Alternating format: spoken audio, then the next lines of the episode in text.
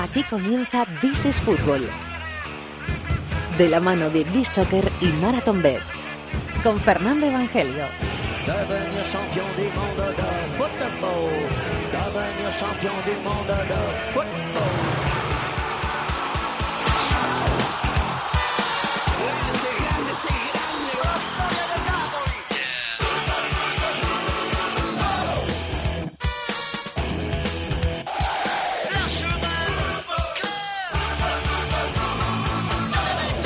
Bienvenidos al Rincón del Fútbol Internacional en la cadena COPE. This is Fútbol capítulo número 329. La semana en la que el Atlético de Madrid va a buscar sumar un título europeo a su palmarés el próximo miércoles en el Estadio Parc Olympique Lyonnais, un equipo francés, el Olympique de Marsella, contra el Atlético de Madrid del Cholo de Griezmann, de Diego Costa y de todos los demás. Es la gran cita en Europa, en el fútbol europeo para esta semana y lo vamos a analizar en este programa, como siempre. Pero hay muchas otras cosas que comentar. Ha terminado la Premier con goleado del Liverpool, que se asegura la Champions. El Chelsea va a Europa League, desciende el Swansea. En Italia, la Juve campeona por séptima vez consecutiva. En Alemania, el Hamburgo baja a segunda división. Hay muchas otras cosas que comentar en el programa. Está preparado aquí David de la Peña. Hola David, muy buenas. Muy buenas, Fer. Está Chato en la producción, Bravo en la dirección técnica. Enseguida Bisoccer, enseguida apostamos con Marathon Bet. Aquí arranca el rincón del fútbol internacional en Copé que se llama This is Football.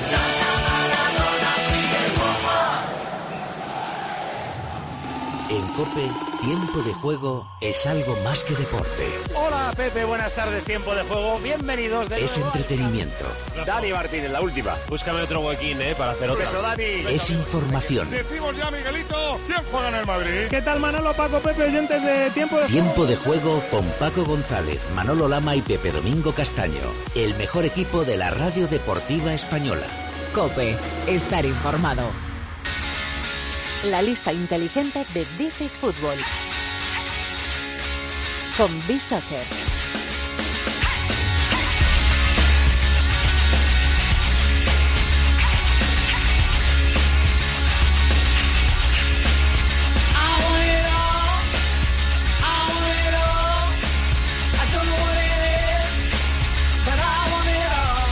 Vamos hasta Málaga, querido Quique Salvatierra, compañero, muy buenas, ¿cómo estás? Muy buena, Fernando. Eh, ¿Preparados para hacer una nueva lista? ¿Hay mucho trabajo esta semana? Sí, ¿no? Están definiendo Sí, ya, ya las... estamos eh, de, de previa de final de Europa League, Claro. el Mundial a la vuelta de la esquina, las primeras preconvocatorias. Esto- esta rueda nunca Es un termina. no parar, es un no parar, eh, amigo. Es un no parar. Esta rueda nunca termina. Pero y lo que nos gusta, Sí, señor. Eh, Lo que nos gusta. mucho. Por eso seguimos aquí, ¿eh? al pie del cañón, Total, total. todas las semanas. Y, y gracias a los amigos de Bisoccer. Los amigos de Bisoccer que nos van a traer una nueva lista. Bueno, es un 11. Hay veces que es lista y hay otros Vamos que es 11. cambiando, y vamos esta semana, un poquito, ¿no? esta semana es 11 porque ha terminado la Premier, eh, Quique. exacto. Tampoco ha sido la más emocionante de la historia, ¿eh? ni la más No, este año las ligas, la verdad que salvo la italiana un poquito, que al final casi casi que también ha- se ha terminado solventando antes, eh, han dejado un poquito que desear en ese sentido. ¿eh? Pero bueno, yo creo que puede ser un buen... Todos se están guardando para lo que se- viene en el Mundial. Yo Sí, espero, se le nota, espero se que sea nota. eso. ¿no? Se Joder, le nota, se le Eso nota. con el Mundial sabemos que no va a pasar. Eso con el Mundial es. Seguro. El Mundial va a ser emocionante. Sí, porque, sí, bueno, sí o sí. Va a haber sorpresas, van a caer eliminados. A no y- ser que la final vayan 5-0 en la primera parte, cosa que dudo, y aún así sería emocionante también. Bien visto, ¿eh? Hay Bien que visto, ¿eh? enfocar con optimismo. Sí, señor, sí, señor. Eh, estamos enfocados ya eh, para el Mundial. Pero antes, la final de la Europa League, la final de la Champions y el final de las ligas. Ha terminado la Premier 2017-2018. Hay un jugador que va a estar en el 11. Ya está, va a estar en el 11. Porque sí, es que va a estar. Ha sido elegido el, ha sido el ¿Estáis mejor. Yo estoy seguro de por lo menos cuatro. ¿Así? así? Fíjate, sí. Di- dime O los de tres. De tres. Decir, de tres Dime, segurísimo. dime, dime los tres, dime los tres, David. Vale, igual me equivoco, pero yo diría uno de Gea, dos de Bruin y tres Salah. Eso Va a es estar seguro. bonita la lista, va a estar bonita. Yo diría que sí. Eso es seguro. O sea, diría que seguro, pero bueno. Luego nos sorprende. ¿eh? Vamos allá, señor Chicos Salvatierra. de Bisoccer. ¿Quién es el portero de mejor? Pues, ¿Quién ha sido el mejor a- portero de la Premier? voy a decir que, que ha sido el 11 más duro que he visto, de, de más igualdad y de puestos ¿Ah, sí? que, que han estado muy, muy disputados. Ah. ¿eh? Porque ha habido jugadores en posiciones similares que han rendido muy, muy bien y al final en un once de este tipo solo pueden, solo puede colarse. Eso suena a que me he equivocado en la portería. ¿Quién es el portero? ¿Quién es el mejor portero de la Premier? Pues la primera en la frente es un 4-2-3-1 y en la portería está Ederson. ¿Cómo lo sabías ya, eh? eh Sí. ¿Cómo lo sabías? Se lo ha olido, se lo ha olido. ¿eh? Me lo he olido. Bueno, Ha evidentemente... estado muy apretado, eh, también te Sí, lo digo. ¿eh? sí, Ha no, estado y- muy, muy apretado. Y luego también es cierto que la portería es un puesto particular porque yo creo que Ederson también se ha visto beneficiado, entre comillas, entiendo Por que la el- claro, del y, que, y el control que ha tenido el Manchester City de los partidos, que es algo que De Gea no ha tenido y que quizá por eso, a ojos del espectador, pues ha destacado más. Sí, le han, le han... No tenemos remates, ¿no, Quique? Eh, Te voy a no, pedir no disculpas tenemos, por el no atraco. tenemos- no tenemos, no tenemos el número de, de remates que le han, le han tirado a cada, tirado. a cada Vale, portero. pues lo buscamos y a ver si antes de, de hacer el 11 lo podemos eh, resolver. Ederson en la portería ha renovado hasta 2025, me recuerda Chato, con el Manchester City, así que va a seguir, eh, esperamos que por mucho tiempo, seguir siendo el portero del Manchester City Ederson. ¿Quién está en la defensa? Pues en la línea de cuatro está por la derecha Walker, por la izquierda Robertson y pareja de centrales Otamendi y para mí la gran sorpresa de este 11 Smalling. Walker, Robertson y los eh, los centrales, Smalling y el otro, ¿has dicho? Otamendi.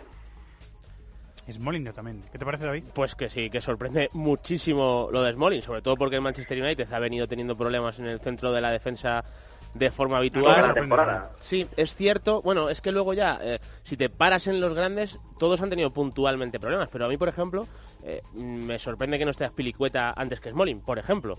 No sé, por decirte uno de los grandes. Y luego los del Barley, Tarkovsky, que siempre le hemos venido defendiendo, ha hecho una temporada Sí, es espectacular. Eh, Lo del Burnley es justo lo que lo que he echado menos, porque sé que han ido saliendo en listas durante bastantes bastantes de la, de la temporada, alguna vez que hemos hablado de, de la Premier, y no sé si ese pequeño bajoncillo que han tenido al, al final les ha terminado afectando. Les ha perjudicado, puede ser. Sí, puede ser. Bueno, aún así el Barley se ha clasificado para Europa, que es que es me parece, me parece una de las noticias de la eso es la temporada. releche. ¿eh? Eso es la releche. espectacular. sí. El Barley de Sondish, ¿no? Sondish es el entrenador del Sí, Barley. sí, que bueno. Me gusta ese entrenador, ¿eh? Bueno, eh, Muy británico. Sí, pero bueno, el, el rendimiento que ha sacado del Barley es espectacular. Es verdad que es el típico entrenador que igual luego salta a un equipo más grande y puede dejar ciertas dudas. Eh, cosa que a lo mejor no ocurre con Eddie Howe del Bournemouth, que a mí me parece más versátil, vamos a decir, pero Sí. el rendimiento que le ha sacado al Barley ha sido tremendo. Sí, señor. Centro del es el típico equipo que, que el año que viene, pues si mantiene un poco el- la idea y el concepto y los jugadores puede dar su guerrita en la Europa League. la ¿eh? idea la va a mantener, o sea que vamos a verlo. Eh, centro del campo, ¿para quién? Pues los dos centrocampistas son Fernandinho y Ramsey. Fernandinho y Ramsey son los mediocentros. Bueno, Ramsey ha hecho un gran final de temporada, ¿eh? Sí. Yo creo que ha sido Espectacular. Yo lo creo que ha sido lo que, le, metiendo lo que goles. le ha terminado colando en este en este Sí, goles, llegando arriba y muy sí, bien. sí. Muy bien, y Fernandinho, bueno, es que Sí, ha sido pilar del Manchester Te diría City. que es su mejor temporada del City, ¿no? Sí, sí, sí, sí. Además con el rol más específico, mejor definido, Guardiola lo ha aprovechado muy bien y Muy llegador. Sí, sí, y al final yo creo que eh, Guardiola en esta etapa a lo mejor no ha podido controlar tanto el juego a través del balón como a él le gusta, como en el Barça y en el Bayern, y al final ha necesitado, ha necesitado un pivote más dinámico a la hora de defender, que llegase bien a las ayudas a las bandas, más explosivo, y ahí Fernandinho ha cumplido de maravilla. Y Tite lo agradece. Sí, que lo va a tener ahí Sí, de a- comodín Sí, de comodín, porque a priori es, va a ser suplente. en el Mundial. Cuidado de Sí, interior. puede ser. Cuidado Lo de que pasa es interior que ha apostado titular, ¿eh? mucho por Paulinho y Renato Augusto, pero igual Cuidado por Renato, se ¿eh? puede colar, ¿eh? Cuidado, por, cuidado por Renato Sí, Fernandinho en sí, el puede Mundial, ser, ¿eh? puede que yo ser. creo que va a ser titular. Eh, La línea de... ¿Qué es? ¿4-2-3-1? La línea de 3. Sí, 4-2-3-1. La línea de 3, que es la más cara de este 11, eh, por lo que ha costado entrar, está formada por eh, Silva, De Bruyne, que se ha acertado, y Salah. Silva de Bruin Salah no está mal, no ¿verdad, está David? mal del todo. no. Además, tú, fíjate, complementaria a tope, con Silva ahí para asociarse un poco, Salah para hacer goles y De Bruyne un poco mixto. Que bueno, De Bruyne es que eh, no ha sido nombrado mejor jugador de la Premier League porque lo de Salah se ha, Ha ha sido saltado brutal. todos los ha sido el las segundo. expectativas. Es el pero- segundo para periodistas y para, y para y para, y para compañeros. futbolistas, sí. Para compañeros, Ha sí. sido espectacular lo de De Bruyne. ¿Quién es el mejor 9 de la Premier? Pues el mejor 9 ha sido Harry Kane. Ha estado muy cerquita Agüero, igual que en los mediapuntas Eriksen también se ha, corta- se ha quedado muy cerquita de entrar, pero la temporada de Kane, pese a ese tramo final por culpa de la lesión, ha sido espectacular también. Bueno, pues este es el 11. 11 lujoso, ¿eh? 11 Pues lujosos. hombre, eh, no está nada mal. Harry Kane que al final estuvo ahí a punto de cazar a Salah a pesar de la lesión. Marcó Sí, sí, sí. 30 goles. Se quedó al final una locura el Tottenham Leicester. Eh, tremendo, acabó 5-4, ¿eh? Eh, No se jugaba en nada, pero bueno, estuvo divertido. El del último día es un golazo. El último- guau, guau, y dos golazos marca Harry Dos Kane. golazos, el último sí, está los, muy dos, bien. los dos son muy buenos. Eh, sí. tengo Va a la- llegar finito al Mundial, ¿eh? Sí, sí, sí. Tengo el dato de paradas para defender mi postura. A ver, Eh, David De Gea, eh, 37 partidos, 3.330 minutos, 114 paradas. 114 en 37. Sí. Ederson, 37 partidos también, 3.197 minutos, 56 paradas. La mitad. O sea, es que Ahí, claro, está, ahí está lo que comentábamos claro, de la defensa. defe- es que claro, al final el, el portero es parte del colectivo y evidentemente se ha visto beneficiado por, por lo bien que ha jugado el Manchester City, que, que ha hecho, ha tenido mucho, mucha pelota, ha provocado que los rivales atacasen menos y eso ha provocado que Ederson es el menos goleador de la liga. si no me Aceptada la equivoco, ¿verdad? moción de que el oyente ¿Eh? que quiera pueda considerar. Eh, sí, sí. ¿Eh? Sea libre de considerar a De Gea Bueno, yo, yo- yo creo que en líneas generales la sensación esa la tenemos todos, ¿no? Es que De Gea ha salvado muchas veces al Manchester Sí, United sí, sí. de forma individual. O Sin sea, duda, y, y Ederson no ha, no ha necesitado, el City, mejor dicho, no ha necesitado tantas veces a Ederson. Luego los duendecillos meten los datos ahí en Claro. la coctelera y sale lo que sale. Muy bien, Quique, pues una semana más. Muchas gracias, compañero. A vosotros. Hasta la próxima, un abrazo. Un auténtico placer. Hasta otra.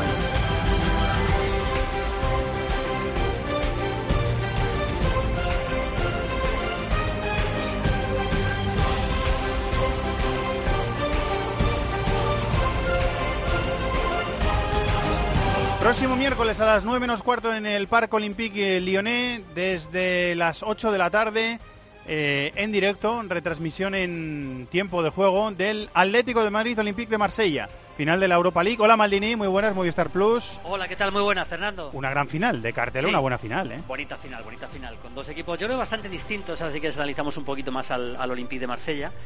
Para mí favorito el Atlético, pero una final con muchos, con muchos detalles que comentar y con, y con mucho talento en el campo, ¿eh? porque aparte de los Atléticos, el, el Marsella tiene jugadores como Maxim López, que será titular yo creo en el mediocampo, como Payet, como, como um, Tobán, que es eh, jugadores de talento puro. ¿eh?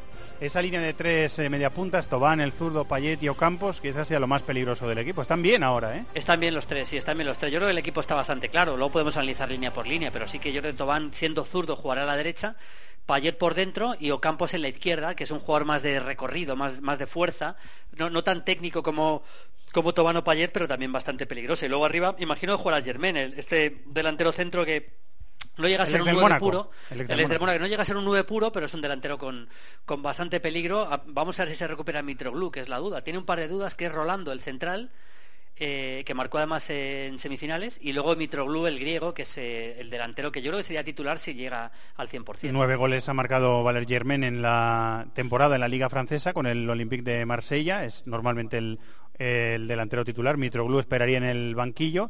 Mandanda ha vuelto de una lesión hace poco, ¿no? Sí, ha vuelto de una lesión. Eh, fue expulsado el último partido, por cierto. El último partido ante el, ante el Guingamp fue expulsado, entró Pelé, que jugó las dos, los dos partidos de semifinales contra el, eh, el contra el Salzburgo. Contra el y Salzburgo, sí. Jugó los dos partidos eh, Pelé, pero yo creo que si Mandanda llega bien va a jugar Mandanda.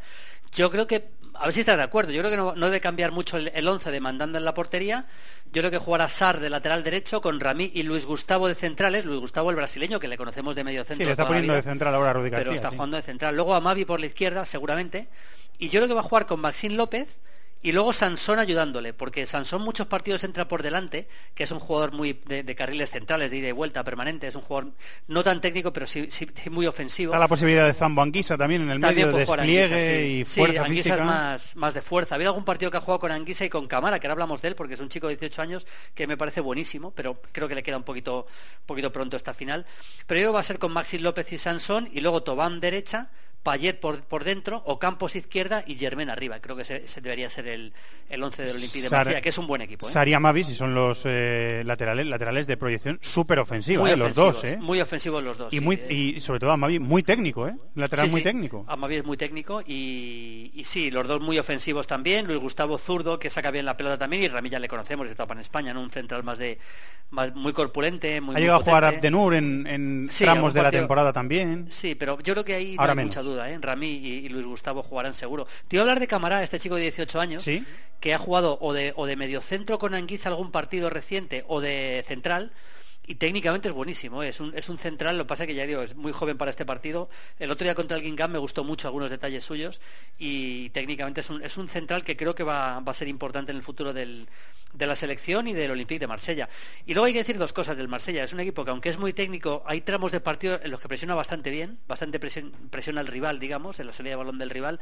Y yo creo que lo vamos a ver hoy, eh, el miércoles, en algunos momentos, pero también en momentos de repliegue bastante más intensivo. Es un equipo muy bien entrenado, eh, con Rudy García, que es un técnico que a mí me gusta mucho. ¿Favorito el Atleti, no, Julio? Sí, hombre, yo creo que sí, por, por nivel individual, por, por peso, digamos, en cuanto a finales europeas de muchos de estos jugadores. Eh, no olvidemos que muchos de ellos han jugado ya dos finales de Champions. Yo creo que es favorito, pero desde luego que nadie piensa un partido ni mucho menos cómodo. ¿eh? O sea, va a ser un partido muy complicado para Atleti, seguro. ¿Me dices antes de irte qué tenéis en Fiebre Maldini esta semana? Pues mira, tenemos a Yago Aspas hoy de invitado especial. ¡Oh, qué bueno! Que eh, vengo justo de comer con él y... Y la ¿Y qué verdad tal es el que- trato? Muy bien, ¿no? El Muy bien, muy bien, majísimo, majísimo. Muy bien, muy bien. La verdad que muy encantador en el trato y, y bueno, eh, él esperanzado con ir al Mundial. Yo le he dicho, pero bueno, si va seguro, pero bueno, él no quiere, no lo quiere dar por seguro. Yo creo que va a estar en la lista de Lopetegui casi con toda seguridad, porque yo creo que ha sido el mejor delantero en los últimos partidos español, ¿no? Y, y yo creo que va a estar. Técnicamente es fantástico. Tenemos a Yaguaspa, vamos a repasar su carrera, vamos a hablar de la selección, de su debut en Wembley, imágenes muy bonitas que le van a gustar de, su- de cuando empezaba en el Celta, por ejemplo. Y luego tenemos, eh, para, para homenajear al Hamburgo, que como bien sabes se ha marchado a segunda división y es histórico el, el descenso, porque la primera vez que, lo- que desciende el Hamburgo, Sí. vamos a recordar un histórico Hamburgo-Real Madrid de Copa Europa de semifinales, en, lo- en las que el Hamburgo golea al Real Madrid, y es uno de los grandes partidos de la historia del Hamburgo, para analizar un poquito lo que fue el, lo que era aquel Hamburgo con Rubes, con Magat, etcétera, que luego, años después, acabó ganando la Copa Europa. Eh, pues lo vamos a disfrutar sentados en el sillón como siempre. Muy bien, muchas gracias, fenómeno. Muchas gracias, maestro. Un abrazo. Un abrazo. Aquí me pongo a contar motivos de un sentimiento que no se puede explicar. Estás escuchando This is Football en Cope. Y eso que no doy el tipo de hincha rapado y violento, pero que gane mi equipo. Para entender lo que pasa, hay que haber llorado dentro del caldero que es mi casa. Señor Petón, muy buenas, ¿cómo estás? del metropolitano, donde lloraba mi abuelo con mi, con mi papá de la mano. De la mano. ¡Ole! ¿Qué ¿Cómo tal, estás? Fer? Gracias por invitarme. A Lyon, amigo mío, otra final Sí, europea. otra final en la historia del Atlético de Madrid. A disfrutar otra final, que a veces las finales se disfrutan. Pues hombre, yo estoy muy con Luis Aragonés en que se Que se disfrutan des- ganan, ¿no? después y se ganan, ¿no? Eh, Yo he vivido... El Atlético de Madrid difícilmente pierde una, una final de una manera tan neta, tan clara, que eh, te sientas hasta conforme al final, porque bueno, han sido tan buenos. Eso solo nos ha pasado una vez, que yo recuerde. Sucedió precisamente en Lyon. Y el adversario era el tremendo, tremendo Dinamo de Kiev de Lobanovsky. Bloquín en la banda izquierda y Lobanovsky, ese mariscal de hielo en el banquillo, el inventor de- del, del fútbol máquina, del fútbol ruso que era total y que solamente una desdichadísima actuación, espero que solo fuera mala fortuna de un árbitro español, Lamo Castillo, impidió que hicieran una hazaña en el Mundial de, aquel, de aquella misma época, claro. Al final ha sido un eh, tropezón bienvenido, porque esto viene de caer en la Champions, que era algo que el Atleti no se esperaba y que era algo que el Atleti no, no debe sufrir, caer el Atleti en una primera fase de la, de la Champions. Como yo he vivido mucho más que Gaby, no me permitiría el traspiés que él tuvo en sus declaraciones. Le salió muy espontáneo, tampoco creo yo que fuera... A mí no me pareció, un- no me sonó despectivo. Voy a concluir. eh, empezaré para recordar los que llegan en este momento como, Vale. el, como el resultado que no damos en, en- Harás bien, harás bien. sí. en los partidos y hay que darlo más a menudo. ¿Qué dijo Gaby? Digo que eh, mm, Gaby fue despectivo y yo, como he vivido mucho más, no lo sería. Pero pienso igual que Gaby. Siento lo mismo que Gaby. Gaby se dejó llevar por su franqueza, por su campechanía y dijo algo que es evidente. Pero luego reflexionando, meditando sobre qué ha pasado, creo que me lo has escuchado alguna vez, creo que Gaby y yo estábamos equivocados. ¿Cuál es el primer objetivo de un gran club europeo, de cualquier club europeo? El máximo título. Cualquier club europeo tiene que conseguir la Supercopa. La Supercopa, ya lo dice su nombre, Supercopa. Y ahí se llega por la Champions, por la UEFA. Lo tienes eso ahí llega- bien, bien puesto, ¿eh? Ya está. O sea que Vamos ahí por, va- vamos por esa. Habrá- después de Lyon habrá que ir a Estonia, que es en Estonia, la Supercopa, lo sabes. Tallín. Tallín, Tallín, con Bueno. unos cuantos amigos vamos mirando alojamientos, qué tal están las playas de Tallín, las zonas de ocio en Tallín. Vamos a dar un- eh, primero un paso y, luego el otro. ¿Cómo ves la, la- la final? Eh, el momento de que se sepa ya o se intuya muy fuerte que Griezmann se va a marchar justo antes de la final, el momento en el que está el equipo, Diego Costa otra vez volviendo a, a un buen nivel. ¿Cómo, cómo ves la...? Para empezar, yo utilizaría, me quedaría con, el primero de los dos verbos que has, eh, que has utilizado con lo de Griezmann, saber e intuir. Yo con saber, creo que se, se, se sabe que ya no va a seguir. Bueno, es otro asunto del que prefiero no hablar porque ya me he extendido suficiente y el personal, mundo entero, conoce mi opinión. Ok. Mm, yo eh, tengo para mí que va a ser una final complicada. Es decir, tú has visto mucho al Olympique de Marsella, pero qu- quiero hacer recordar al personal que lo tuvieron hace muy poquito en las pantallas españolas en el duelo contra el Athletic Club de Bilbao y fue tan superior en los dos partidos Sí, sí lo fue, sí. que eh, eso te- eh, no es nada fácil ganar eh, al Athletic Bilbao, todos lo sabemos. Entonces, que un equipo como el Olympique lo hicieran con esa solvencia, ya nos da una medida, un tamaño de lo que es el, el, el Olympique. Se dice, no, es que tiene fragilidad defensiva. Sí, pero tiene muy buenos futbolistas en todas las líneas y especialmente va a sorprender el mediocampo. Con un cerebro extraordinario que jugaría en cualquier equipo del mundo, que es Payet, me parece, cuando está en forma. Payet es titularísimo en la selección francesa y lo es en cualquier equipo del mundo. Si él está en forma, ahora lo está. Y luego hay una serie de futbolistas buenos, desde Ocampo arriba, Sansón, eh, tenemos algunos que conocemos de la Liga Española, eh, como Remy en la parte de atrás, es un buen equipo. Es un buen equipo, sí. Eh, te voy a preguntar, ¿te ha sorprendido que Felipe se haya recuperado tan pronto? Ojo, muchísimo. ¿A ti no? A mí, a, mí, a mí también. Lo que pasa es que esta semana es la lista de Brasil y él ha estado eh, con eso puesto en la cabeza todo el rato. Quizá le haya dado fuerza para recuperarse antes de lo previsto, pero me ha sorprendido mucho, sí. Extraordinario lo de lo de Felipe. El primer día le vimos eh, partido eh, que volvía y difícil porque tampoco jugaban todos, no era el once titular y el Atleti perdió con el español y el hombre se afanaba pero se le veía todavía corto, pero que en una semana en un partido todavía más complicado me parece a mí sobre el papel, es verdad que con los 11 titulares o muy parecido al equipo titular del Atleti de Madrid en el campo contra el Getafe en su campo que se jugaba su presencia en la UEFA me pudiera jugar como jugó, a mí no solo me sorprende, me asombra. Este es un título que, que estaba pensando, es un título que ya tiene Fernando. Sí, claro. Lo ganó el Chelsea, ¿no? en Sí, Ámsterdam sí, con sí. el Chelsea contra el Benfica. Bueno, el partido extraordinario. De- primero de la Champions y luego la Europa League. O sea Él que ya sabe él, él lo que es Él coge un League. balón al borde del área y, eh, y va sorteando contrarios hasta llegar a la portería benfiquista y marca, gana un- un- 2-1 o 1-2 porque me parece que era local el Benfica, el Chelsea en aquel partido y Fernando se sale directamente en esa final. Es también campeón de Europa con el Chelsea, pero él tiene todos los títulos. ¿Vas a Lyon, que parece que está complicado el tema? ¿O lo ves en el estudio de tiempo de juego? No, final? eh, Evia, que es el que manda. ¿Los productores o los ¿Qué te ha dicho Los Evia? dueños de la Que lo veas aquí, ¿no? No, Evia me dijo, si no vas, piénsatelo bien, seguramente no demos la final. Y Entonces ya, tienes que ir. Por hacer un favor. Entonces tienes que ir. Ahí estoy. Escúchame, sorprende que no te hayas ido ya, que está la cosa complicada, ¿eh? No, yo me voy mañana por si la llegas. noche con Radomir.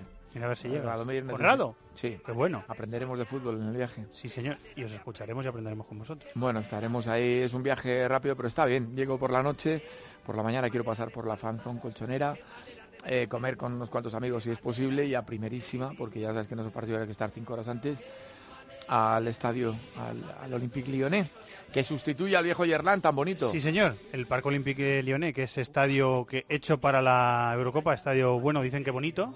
Yo lo vi Bueno. por fuera construyéndose, dicen que está bien. Parecido a San Mamés, yo creo, ¿no? Un poco al, al metropolitano sin tanta enjundia. Más parecido a San Mamés, me gusta a mí. Eh, Con bueno, los colores del Olympique Lyonnais. Sí, señor. Eh, que vaya bien, maestro. Tengo que decirte Mm. que yo, si- por circunstancias de estar aquí siempre tiempo de juego en el estudio, cada vez que tengo una oportunidad de escaparme y ver el fútbol en el campo, voy. Y he visto todos los partidos del Atleti en la Europa League en casa, los he visto todos y los he disfrutado mucho. He disfrutado Mm. mucho la experiencia. Así que ¿Sabes qué iremos sucede? con el Atleti en la final. Hombre, yo te lo agradezco mucho porque además como tú eres de gremio de Porto Alegre más que de ningún otro Yo soy de del mundo, gremio, sí, señor. eh, gremista de corazón. Sí, señor, lo soy. pues eres muy bienvenido, bienvenido en las filas colchoneras. Día te contaré mi historia en Porto Alegre y cómo ser hermano en una noche en un sitio maravilloso, eh, eh, en un sitio maravillosísimo.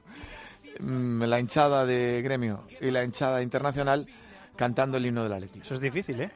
Muy difícil. Muy difícil de conseguir. Lo, lo consiguió un personaje singular del que también hablaremos esa noche. Y por cierto, ya que has ido a todos los partidos, que sepas que siempre eres bienvenido, pero estás invitado especialmente a la celebración aquí al lado de Neptuno si conseguimos la hazaña. Otro. Me, me paso por las del Madrid en la Champions, me pasaré por la del ¿Te pasa con la de Madrid? ¿Por qué motivo? Hombre, lo tenemos al lado. Es un equipo español que celebra un título, lo Una tenemos al lado, me paso. De tu alta calidad Y a, la- moral. y a las celebraciones del Atleti, espiritual. a las celebraciones del Atleti que las tenemos también al lado, también me paso. Me paso a las dos. Y las disfruto las dos, aunque te parezca complicado, pero ¿Sí? las disfruto las dos. Bueno, sí, tú, eh, eh, yo no diré que eres un friki del fútbol, pero yo tenía un amigo muy querido, mm, eh, Sergi, jugador del Barça y del Real Zaragoza, iba a ser el mejor, el mejor del mundo. Pero él tenía trastorno bipolar y tuvo que abandonar eh, pronto la competición, mucho antes de lo que hubiera debido abandonarla. Y murió muy pronto, además, de una manera trágica. Pero en esos últimos años de su vida se fue a Argentina y se iba a las barras bravas. Pero lo mismo iba al tablón que a la gloriosa Batelier, que a la 12, que a Iba a todas las barras bravas. Iba a todas. Las conoció Iba a todas. todas, iba a todas. Y el tío cantaban todas. Historias de fútbol, Ah. historias de sapiencia, petón. Eh, que os vaya bien, eh, compañero, buen viaje. ¿eh? Muchísimas gracias. Y lo Entiendo en que, tiempo de juego. que se vaya bien, se extiende a la Sociedad Deportiva Huesca también. También, Te he visto también. discutir muy agriamente con Juanma Castaño y me congratula. También, también, sé que lo hacéis pacíficamente. Sí. Gracias, Peti, ¿eh? Un abrazo. Aquí me pongo a contar motivos de un sentimiento que no se puede explicar. Y eso que no doy. el- Enseguida le preguntamos a David de la Peña qué piensa de la final entre el Atlético de Madrid y el Olympique de Marsella. Luego pasará por este programa Tony Padilla, que ha estado contando toda la Europa League este año. También le vamos a preguntar. Alem Mallegri, compañero de Bien Sport, muy buenas, ¿cómo estás? Buenas tardes, eh, todo bien, gracias. Tú viviéndolo desde la otra acera, desde la acera francesa, del Olympique de Marsella. Ya hemos hablado eh, con Maldini del Olympique, pero ¿cómo, cómo ves al equipo, cómo ves tú al equipo de Rudy García eh, llegando a esta final? Alem. Ma, con más duda de, lo que se puede pensar, ¿eh? es verdad que llegar a, la final es siempre un, logro, pero el equipo de Luis García llegas con muchas dudas, primero de alineación, segundo, esta temporada, recordemos que en Francia, frente al top 3, eh, tanto París, Mónaco eh, y Lyon no ha ganado ningún, eh, ningún partido y la, la alineación es- respecto a la, la defensa central pues va a ser un, un factor clave. Si tiene que retroceder a, a Luis Gustavo en esta posición del, del campo, el equipo, el equipo sufre más, pierde mucho en el centro del campo y no olvidemos que frente al Salzburg, el Salzburg quizás hubiera merecido algo, algo más en esta semifinal. Da la sensación desde fuera, Alem, que con la llegada de Zubizarreta a la dirección deportiva, con la llegada de Rudy García al banquillo, que recuerdo que su primer partido fue nada, ir al, al Parque de los Príncipes con el PSG, hizo un planteamiento muy conservador para minimizar los daños, que un equipo que llegaba muy tocado, eh, bueno, contuviera la avalancha que se le podía venir encima, y a partir de ahí el equipo ha ido desarrollando el juego que quiere el, el que fuera entrenador de la, de la Roma. Y a mí me ha dado la sensación de que la presencia de esos dos personajes, de Zubizarreta en el palco y de Rudy García en el, en el banquillo, al club le ha dado cierta estabilidad que no tenía. Es una sensación, insisto, desde fuera. ¿eh?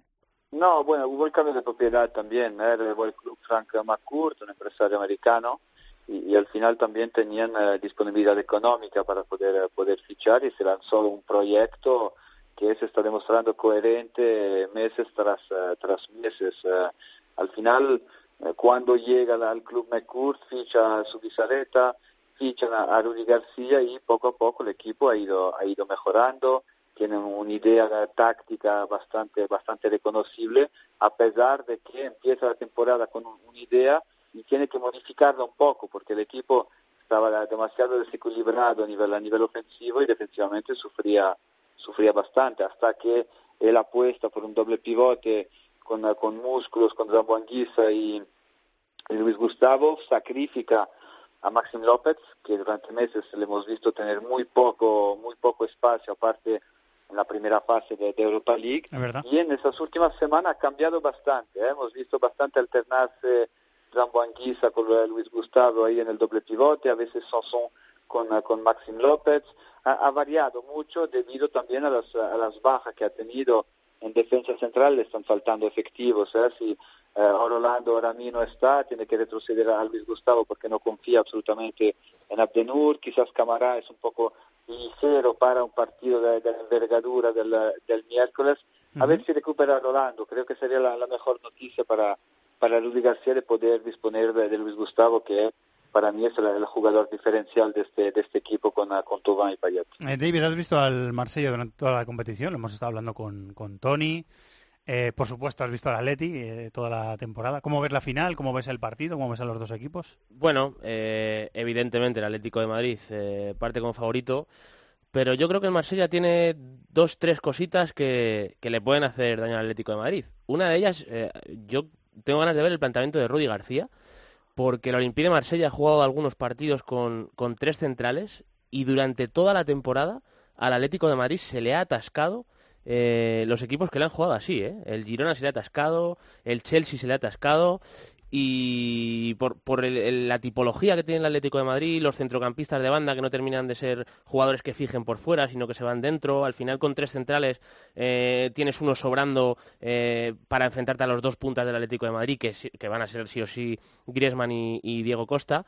Entonces yo creo que el Atlético de Madrid tiene, o sea, el Marsella, perdón, tiene variantes para, para hacer daño. Luego además eh, no se sabe si va a llegar Mitroglou y a mí me da la sensación de que Germán eh, por tipología es un jugador más difícil de marcar eh, para se mueve mucho, Xavi, ¿no? mucho Germán? más Se mueve móvil, mucho, asocia, se un asocia. jugador complicado. Y bueno, eh, insisto, creo que el Atlético de Madrid es favorito por experiencia y por Los centrales del Atlético están a muy buen nivel, también Sí, hay que sí, decirlo. bueno, ¿eh? y- y son- Godín, Godín hizo un partido contra, contra el Arsenal Sí, extraordinario. Lo, ¿eh? lo que pasa que fue, o sea, no indiscutiblemente, o sea, Godín es uno de los mejores centrales del mundo, pero fue un escenario de partido de defensa posicional constante. Entonces, Godín defendiendo el área, eh, poquitos como él. Yo me imagino que el Atlético de Madrid va a dividir la posesión con el Marsella, o sea, no me imagino ni mucho menos un partido en el que el, el- en el que Godín vaya a estar defendiendo el área de forma constante.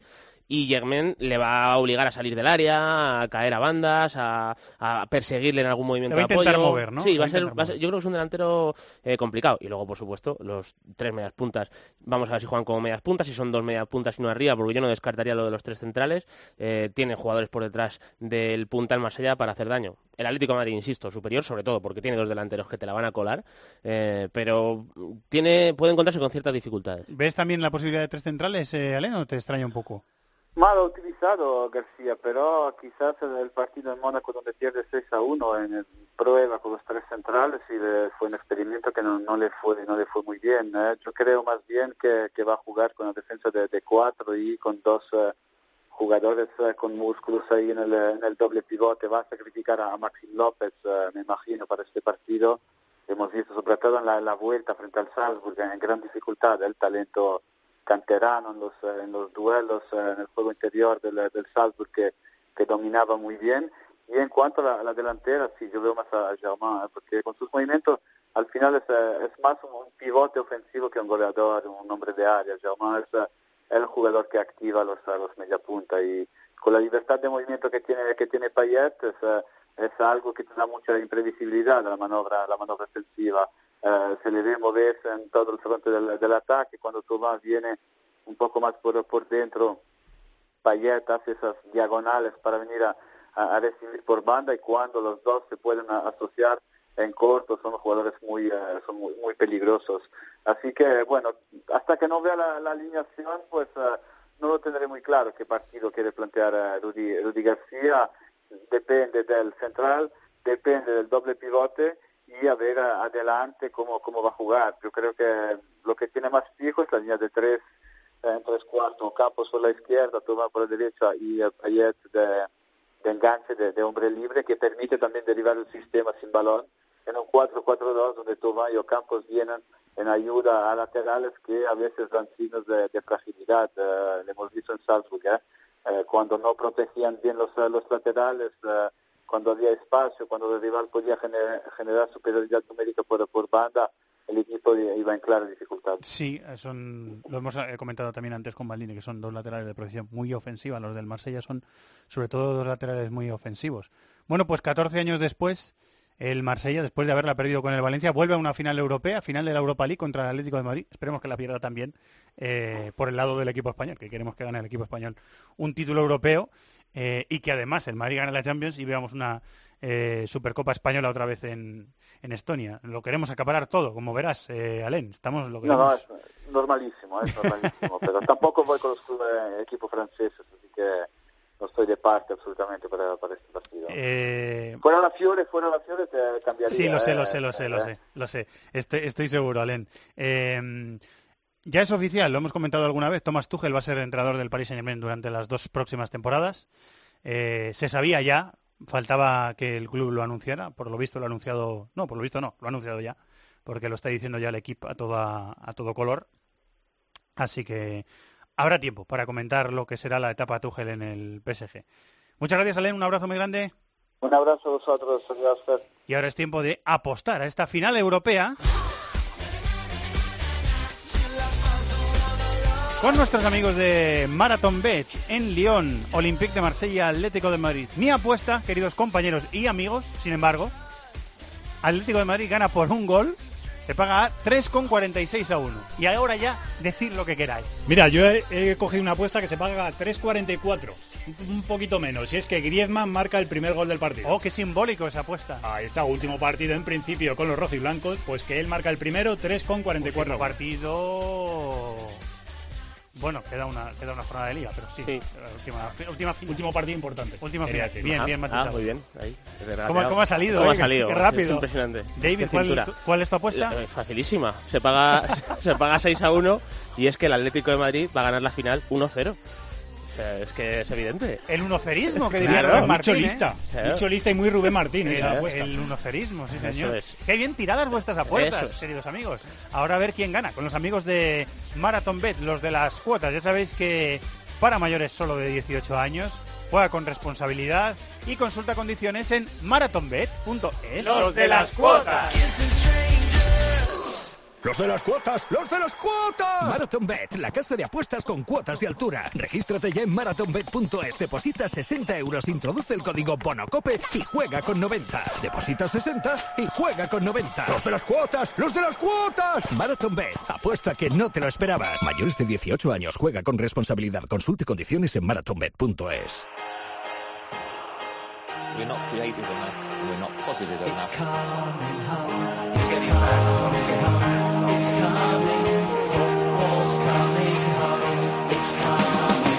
Terminó la Premier 2017-2018. El Manchester City, campeón, ha llegado a los 100 puntos y ha sumado 106 goles. Ambas cifras son récord en la liga. Se le unirán a la próxima Champions el Manchester United, el Tottenham y el Liverpool, rival europeo del Real Madrid que terminó el campeonato goleando por 4-0 al Brighton. El Chelsea, que perdió 3-0 en Newcastle, se tendrá que conformar con ir a la Europa League, donde se unirá al Arsenal y al sorprendente Barley. Por abajo se salvó el Southampton de Mark Hughes y el Swansea acompaña a segunda al West Brown y al Stoke. La última jornada nos dejó la despedida de Arsene Wenger en el banquillo del Arsenal tras 22 temporadas, la despedida de Michael Carrick del Manchester United y un fabuloso 5-4 en Wembley entre el Tottenham y el Leicester. Salah terminó como máximo goleador con 32 goles, batiendo el récord en una liga de 38 partidos que tenían Cristiano, Suárez y Sider. Sintonía de fútbol inglés en This is Football. Ha terminado la temporada, volverá en agosto la Premier League, eh, que algunos bautizan como la mejor liga del mundo. Ha tenido la mejor liga del mundo uno de sus entrenadores españoles. Llegó a mitad de temporada al Watford y ha terminado la temporada en zona cómoda. Ha sido, imaginamos, una experiencia muy chula para él. Y vamos a comentarlo aquí en This is Football con Javi Gracia. Hola Javi, mister. Muy buenas, ¿cómo estás? Hola, buenas, muy bien, gracias. ¿Qué tal el final de, de temporada? ¿Ha sido tranquilo? Bien, ¿no? Pues bueno, bien, porque al final el objetivo, eh, a ver, matemáticamente cumplido no estaba hasta hace eh, unas semanas, pero bueno, eh, ya llevábamos con una ventaja que nos, nos hacía estar relativamente tranquilos eh, en la, en la poco obtención de nuestro objetivo, que era permanecer y bueno, bien, tranquilos. ¿Qué tal la experiencia de, de Old Trafford el último día, la despedida de Carrick, el ambiente en el estadio? ¿Qué tal ha ido eso?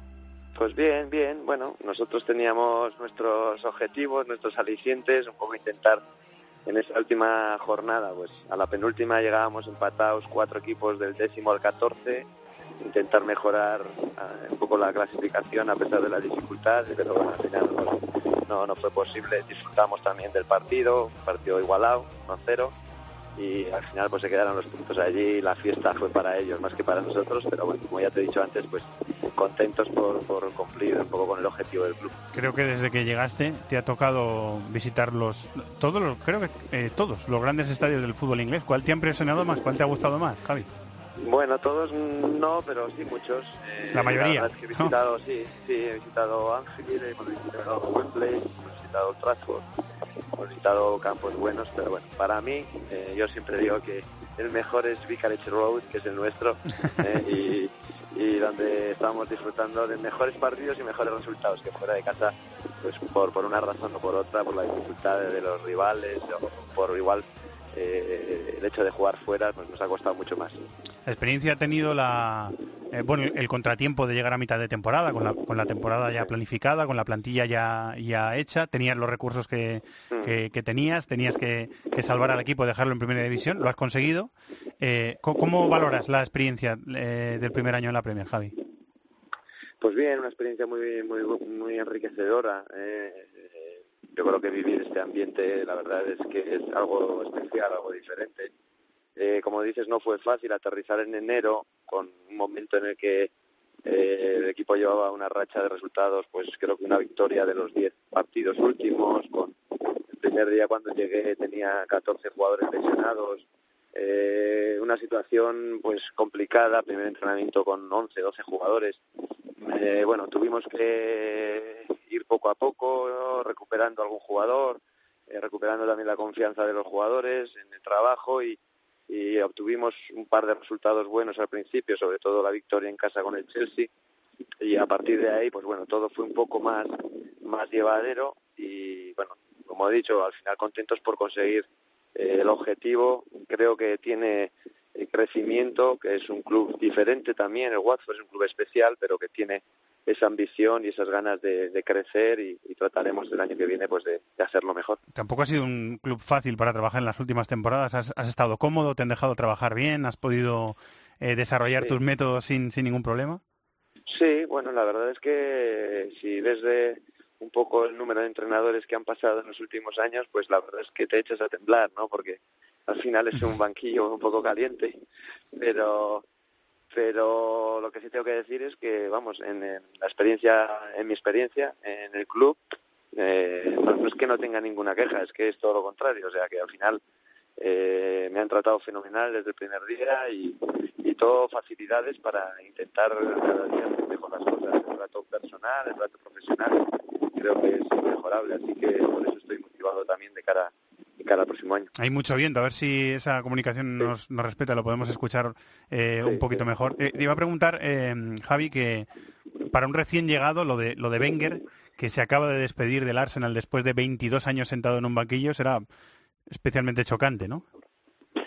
Bueno, no es fácil. Está claro que no es fácil el aguantar tantos años en un club. ¿eh? Creo que tiene mucho mérito eh, por parte de todos, por parte del entrenador, por parte del club. Y bueno, yo creo que, que es algo diferente. Pero bueno, tuve la experiencia también eso, de visitar el Emirates, que antes me ha- se me había olvidado. Y bueno, una experiencia diferente. Y, ¿Tuviste y trato bueno, con él, pues, Javi? ¿Y- ¿Recuerdas haberle dicho algo? Sí, claro, después de los partidos aquí, no siempre, pero, pero casi siempre tenemos un momento en el que los cuerpos técnicos pues estamos juntos pues tomando un refresco o hablando un rato y bueno, eh, compartimos unos minutos con independencia un poco de, de partido, de resultado y bueno, en concreto con, con Arsene Wenger también, también estuve un rato reunido, sí. ¿Le comentaste algo? Ya se- yo creo que todavía no se sabía, ¿no? Que iba a dejar el club a final de temporada en ese no, momento. ¿no? todavía no, todavía no. Era un momento de muchas críticas hacia, hacia él, porque esta temporada eh, también ha pasado por ese momento antes de, de anunciar un poco ya su, su despedida. Y, y bueno, fue un momento en el que estaba más criticado, pero bueno, tenía, recuerdo en ese momento también partido de Europa, después de nuestra de jugar contra nosotros, pues tenía un partido de, de Europa y bueno, la verdad es que eh, fue pues muy gratificante compartir un rato con él, con, con, con mucha sencillez por su parte y, y- y la verdad es que, que bastante agradable. Con Mourinho también hablaste ese fin de semana, por lo tanto. ¿Qué Sí, tal con él? sí. Bueno, este, esta semana ha sido diferente pues porque no hemos coincidido. Yo creo que tenían un montaje allí de la despedida, del año, de Carrick y tal, y no, no, no hubo ese momento, pero bueno, estuvo también bastante, bastante cercano en el momento que compartimos un rato, pero bueno, menos rato que con, que con Arsene Wenger. ¿Cómo calificas lo que ha hecho Guardiola? 100 puntos, 106 goles, eh, campeón desde hace ya muchas jornadas. Pues bueno, algo, pues eh, la verdad es que admirable, porque veo la dificultad que tiene aquí cada partido. Es cierto que tienen un gran equipo, pero ya vimos también el año pasado, la temporada pasada, que no no fue no fue posible hacer el trabajo que han hecho esta y, lo que les costó el año pasado fue el Chelsea, el equipo que, que fue campeón y este año pues yo creo que han mostrado una superioridad muy clara y que no solo en los resultados, sino que creo que en el juego también han sido muy superiores al resto. Eh, al Chelsea le metisteis 4-1, estaba sentado en ese banquillo, fue una, una, derrota especialmente dolorosa para el equipo de, de Conte. ¿Te ha sorprendido que se haya quedado sin Champions el Chelsea, Javi? Mm, bueno, eh, no sé, yo creo que han pasado por ese momento de, de ser campeones del año pasado a este año pues eh, costarles un poco más. Eh, ya los equipos controlaban un poquito más la manera de jugar, contras centrales, y era un poquito, pues ha resultado un poco más difícil. Pero bueno, dada la igualdad que hay aquí, pues bueno, sí que se ve en esos seis primeros equipos una diferencia con respecto al resto. El séptimo este año ha sido el Barney, que así que ha hecho una gran temporada, ¿eh? pero una gran diferencia entre los seis primeros con, con los demás eh, una, una, gran diferencia que supongo que el resto intentaréis acortar la, la próxima temporada. Eh, te iba a preguntar por el, por el Liverpool. Ha crecido la Premier también en, en la competición internacional, en igualarse al resto de equipos de, de Europa que tenían un poquito de eh, déficit en ese sentido los equipos ingleses. Te quería preguntar cómo ves la final de la Champions. Eh, ¿Cómo ves al Liverpool de club contra el Madrid?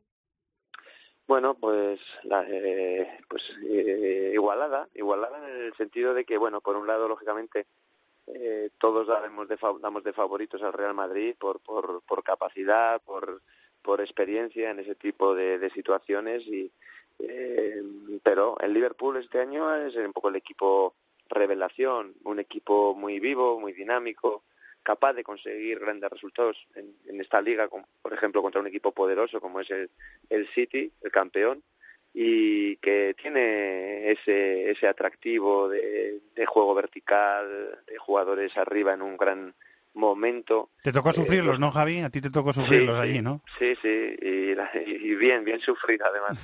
Pero bueno, eh, una, una final muy atractiva, muy bonita y, y que disfrutaremos. Eh, ¿Cómo puede parar el Madrid a esos tres de arriba? ¿Cómo... Muy fácil decirlo, ¿verdad? Y luego hacerlo es muy sí. difícil, ¿no? Bueno, no, yo decirlo tampoco, ¿eh? porque al final, después de haber sufrido eh, lo que sufrimos, no me atrevo a, a dar consejos a nadie. ¿eh? Es cierto que parar esos jugadores es muy complicado, están en, en un momento muy bueno, jugadores muy rápidos, eh, Salah, Mané, acompañados por Firmino en la, en la punta y, y luego un equipo, pues eso, eh, muy alegre, eh, que tampoco tienen esa obligación de, de nada y que puede ser peligroso a un partido. Ahora descansar, Javi, a preparar la próxima temporada. ¿Qué, qué te parece la medida de que he leído algunas críticas eh, de adelantar el cierre del periodo de fichajes, que se empiece la Premier eh, ya sin poder fichar jugadores, pero claro, se pueden marchar, porque en el resto de los mercados, en la Liga Española, va a estar abierto el... ¿Qué te parece eso? Bueno, a mí, mmm, no sé, más allá de lo que haga cada país en cada liga, creo que dentro de lo posible eh, lo más justo sería unificar eh, las fechas de, de, entrada y salida para todos, porque no puede ser, me parece pues un poco, eh, no sé si injusto es la palabra, pero eh, que, que se, lo que dices, que, se, que, que, en tu liga ya no te puedas reforzar, que cuentes con unos jugadores, que establezcas tu plantilla y que eh, se sigan eh, otros equipos te puedan en un momento dado de otras ligas quitar jugadores.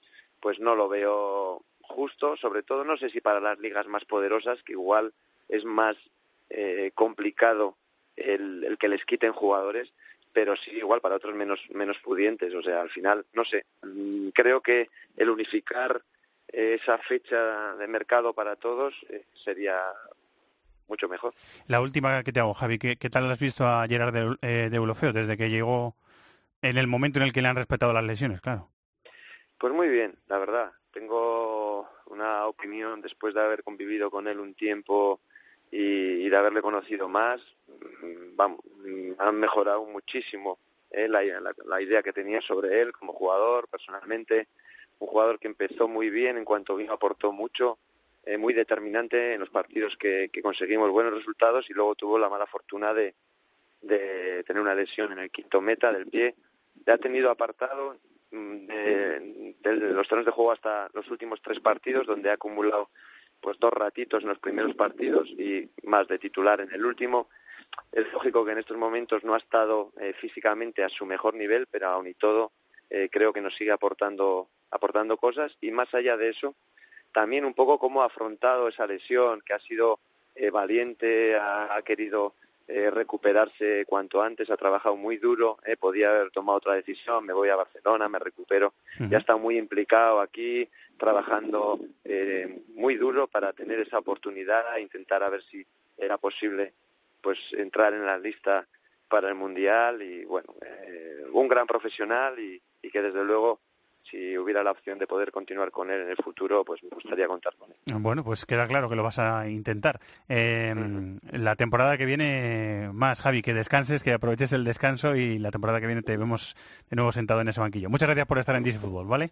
Muy bien, gracias a vosotros. Un abrazo. Javi Gracia, entrenador del Watford. Vamos hasta Manchester. Hola, Dani Gil, compañero, muy buenas, ¿cómo estás? Hola, ¿qué tal, Fernando? Muy buenas. Tú estuviste en el partido en el que eh, Javi Gracia se enfrentó al, al United despedida de Carri, que estuviste en el estadio, ¿no? Sí, fue un partido bastante plácido donde eh, ninguno de los dos equipos ya se jugaba nada. El, el Watford ya estaba matemáticamente salvado y, el United tenía garantizada ya la segunda plaza. Y sí, sobre todo fue un día especial porque fue un día de despedidas eh, en Old Trafford, sobre todo la de Michael Carrick, eterno capitán del Manchester United. Eh, dijo al final del partido que había sido un auténtico privilegio jugar con esa camiseta. Saltó al terreno de juego mm, con ambos equipos haciéndole el pasillo, aplaudiéndole. O sea que fue una jornada bastante bastante emotiva. También fue un día de despedidas porque se despedía eh, Rui Faría, el ayudante de Mourinho, que después de 17 años, eh, bueno, tomará su carrera por, va a volar, va a volar en solitario, ¿no? Sí, eso, eso es lo que parece. Según dijo Mourinho, tomará su camino por libre después de tantos años eh, juntos. Mourinho además dijo en rueda de prensa que no hay ninguno, ningún entrenador, que no hay nadie capaz de ser su segundo a día de hoy. Espera que en un futuro sea Michael Carrick, que recordemos que va a ser eh, parte del cuerpo técnico a partir de la eh, próxima temporada, pero que ahora mismo Mourinho seguirá siendo entrenador sin nadie a su lado. bueno, Dani, jornada de despedidas. También se despidió Wenger en el eh, en el Arsenal, en el banquillo del Arsenal después de 22 temporadas. Hemos hablado y han hablado jugadores que han pasado por él y periodistas que lo conocen bien, han hablado de él en las últimas semanas en, en This Football. Ya hemos hecho un balance bastante extenso de lo que ha supuesto la, carrera de Wenger en el, en el Arsenal. Pero nos centramos en el Liverpool. Liverpool va a ser rival del, Real Madrid en la final de la Champions la próxima semana en el Estadio Olímpico de Kiev. El Liverpool viene a España esta semana, ¿no, Dani?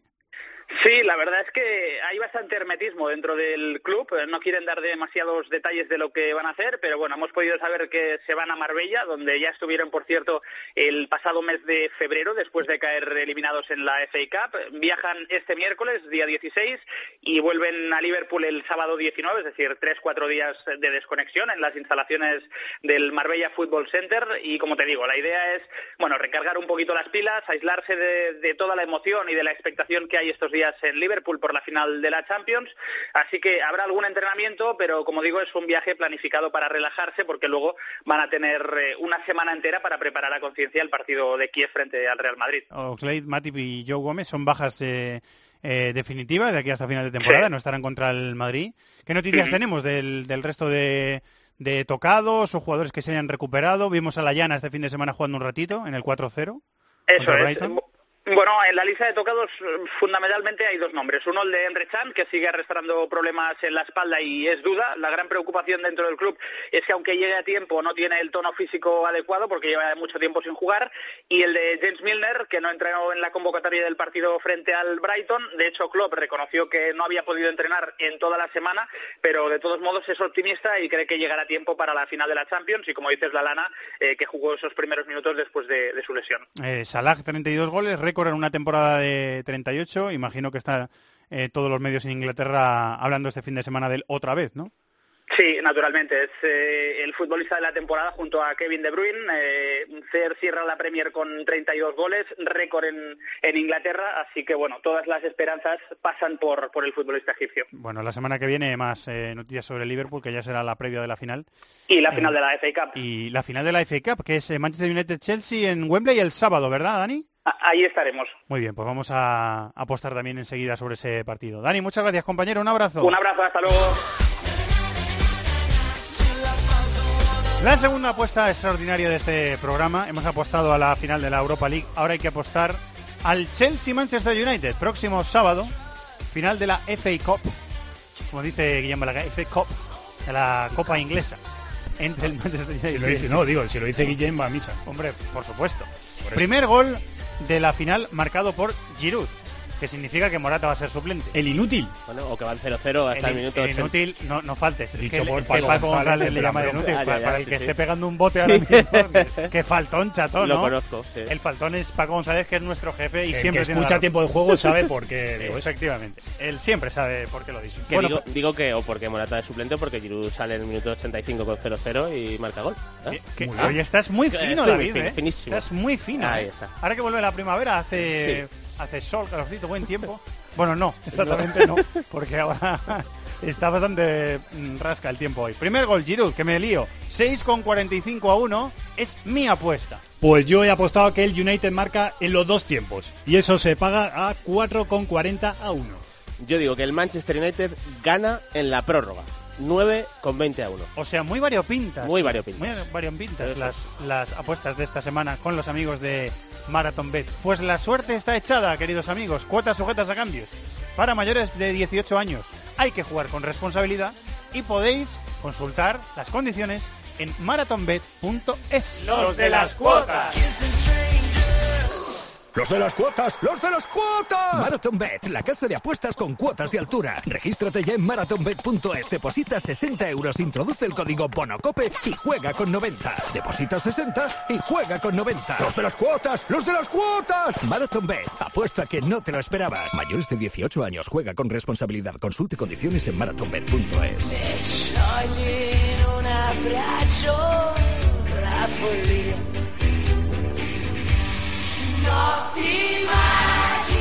Séptima liga consecutiva y cuarto doblete de liga y copa consecutivo. Con peor juego y peor defensa que en sus anteriores conquistas, pero la Juve sigue escribiendo su hegemonía en el fútbol italiano tras su empate a cero en Roma. El Nápoles, con su 0-2 en campo de la Sampdoria, se conformará con el segundo lugar. Con el título decidido, la última jornada nos deparará un magnífico Lazio-Inter, con la Champions como premio. Si gana el Inter, volverá a jugarla. Si no, será la Lazio la que disputará la máxima competición europea de clubes. Mientras, el Milán, tras su empate a uno en el campo del Atalanta, no ha asegurado aún la sexta plaza. Por abajo, el Crotone ocupa la última plaza de descenso que aún falta por dilucidar. Spal, Cagliari, Udinese y Kievo aún están en peligro.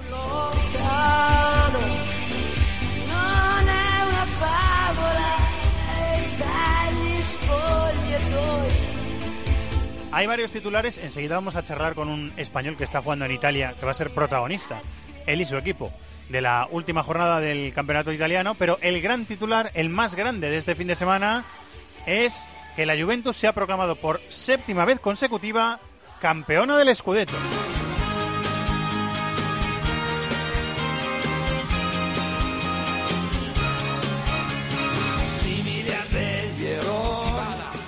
Sinistra che però non c'è. L'alternativa è solo davanti a sé. Douglas Costa oppure Higuain. Controllo Higuain! Colpisce ancora lui al San Paolo e stavolta esulta ed esulta in come? Ancora Juve con Dybala che si infila, Dybala, grande giocata, Dybala in area di rigore, Dybala! È un grande gol, quello di Paolo Dybala, ancora lui, vince la Juve! Batte lo spagnolo, cerca Koulibaly! Kalidou! Koulibaly al novantesimo segna per il Napoli, ha segnato la formazione di Sarri, Juventus 0, Napoli 1, vince il Napoli nella casa della Juventus capolista e si porta a meno 1 dalla vetta tenendo aperta la lotta per il titolo. Dybala, il traversone in mezzo, attenzione, come in testa alla rete, Higuain, Higuain, Higuain, la Juventus è in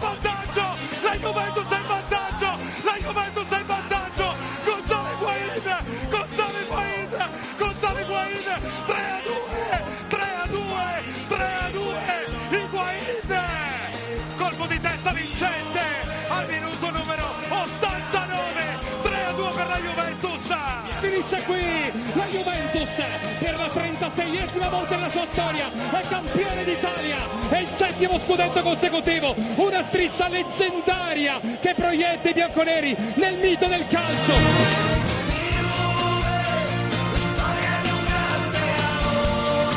Cuarto doblete consecutivo, Liga más Copa, séptimo eh, scudetto consecutivo, eh, David, para un equipo, eh, bueno, legendario, lo ha dicho el narrador. En Italia es el equipo hegemónico, es el equipo dominador.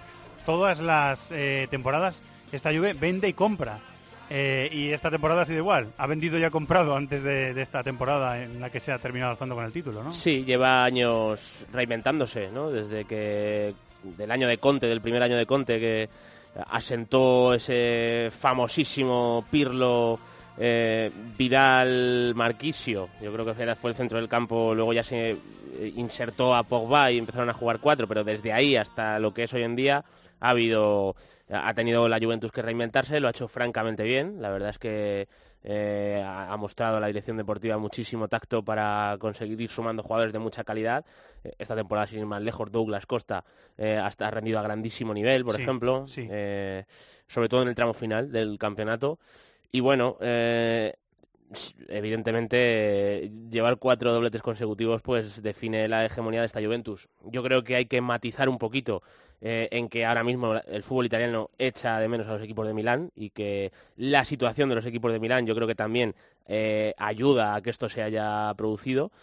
Pero, insisto, no hay que restar ni un ápice de mérito a la década que lleva la Juventus, que es una pasada. A mí me da la sensación de que este equipo, me ha dado esa sensación en, el- en la gripe que ha tenido eh, la Juve en las últimas eh, semanas, sobre todo de, de de juego. Me da la sensación de que esta es la Juve que peor ha jugado y que peor ha defendido de los últimos años. Es una sensación que he tenido yo en las en los últimos tiempos.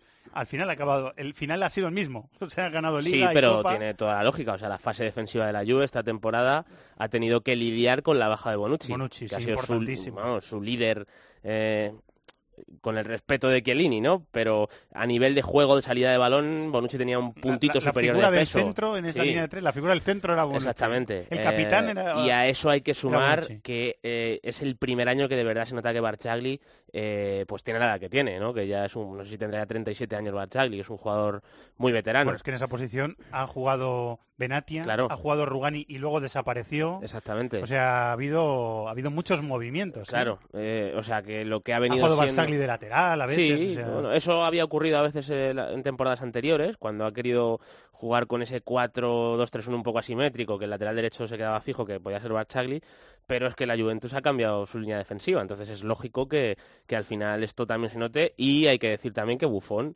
eh, pues va cada vez un poquito más cuesta abajo porque es normal, o sea, normal, sigue sí. teniendo grandes actuaciones, pero de hecho si tú ves los datos de participación, Sesni ha podido jugar más o menos lo mismo que Buffon en el campeonato, eh, ahora lo consultamos, pero, No, muchos- muchos pero ha tenido poco más o menos Sesni la ha misma jugado muchos, participación. muchos partidos, sí. Me lo estoy mirando y ha jugado 17 partidos. Sí, sí, Sesni, mitad, titular. O sea, casi, y no ha sido, claro, no ha sido por lesión de Buffon. Y Buffon ha jugado 20. O sea, que se han repartido los minutos. Sí, Claramente la transición a Allegri la ha ido haciendo ya esta temporada. Me han nombrado Douglas Costa. eh, me, me elegirías a, pues eh, yo qué sé, dos, tres jugadores más eh, que para ti han sido eh, fundamentales en el, en el título de Juventus o que han rendido mejor que los otros? Yo, uno, seguro, Pjanic. Para mí Estoy de acuerdo. es el jugador que claramente eh, marca la diferencia ahora mismo en- gobierna en, la juego, Juventus. O sea, es un futbolista que, bueno, eh, la evolución que ha tenido es indiscutible. De ser un interior en la Roma eh, con vuelo para llegar arriba, muy creativo, es que ahora mismo Pjanic eh, distribuye el primer pase, eh, conserva la pelota y encima está defendiendo bien, que ya lo llevamos viendo 18 meses a lo mejor. O sea, Sí. desde mitad de la temporada pasada en los cruces de Champions, que ya dijimos, uf, eh, yo recuerdo un partido contra el Barcelona. sí, además defiende bien. Sí, sí. Y esto se ha trasladado a, a toda la temporada. Y luego es difícil a lo mejor meter ahí a un tercero. ¿Por qué? Porque yo creo que Dybala eh, ha sumado en momentos importantes, eh, sin ir más lejos. Sí, con goles también eh, el del Olímpico, decisivos, el del ¿eh? Olímpico contra el Lazio es un gol que marca la diferencia y luego eh, en esa narración fantástica que hemos escuchado de la eh, remontada de la Juventus contra el Inter con gol de Higuaín, Dybala suplente y cuando sale en el tramo final eh, participa en ese gol que no es de cuadrado, es un desvío creo que es de Skriniar en propia puerta Sí. y luego la pone él para, para el tanto de Higuaín, pero a mí me ha dado la sensación de que no ha tenido tanto, tanto peso como lo que es Dybala, o lo que tiene que ser, que es una primera estrella mundial. Y de hecho, Le sí- hemos visto lesionado en alguna Sí. parte de la temporada. Bueno, estuvo un mes y, medio o algo así. Y, y en baja forma, o sea, no lesionado, pero en baja forma y suplen- dejado suplente por sí. Allegri en otra, en otra y parte. es que eh, yo creo que Allegri, eh, la forma de la, el- de la que le ha gustado jugar es asentar el medio campo con Pjanic, Kedira y Matuidi. Él es el medio campo en el que confía. Y luego lo que él ha querido es eh, ocupar las bandas, tanto en ataque como en defensa, y para eso ha usado a Douglas Costa a Manchukis. Entonces, Dybala, eh, tú dices el 11 tipo de la Juve, evidentemente Dybala tiene que estar por, por calidad, pero en el sistema yo creo que Alegría ha querido asentar y en el que ha confiado, eh, Dybala no estaba. De hecho, si te acuerdas en el Sí, partido... no había media punta, No había ¿no? media punta al uso. Lo ha jugado muchas veces, porque al final Dybala ha jugado muchas veces por detrás de Higuaín, pero uno de los grandes partidos de la temporada de la Juventus eh, este curso ha sido el del Bernabéu, con la remontada a puntito. Y ese día Dybala estaba sancionado. Eh, o sea que el sistema que ha querido desarrollar Allegri tampoco deja espacio a Dybala. Y Gonzalo Higuaín, en mi opinión, ha estado por debajo de lo que, de lo que ha sido habitual.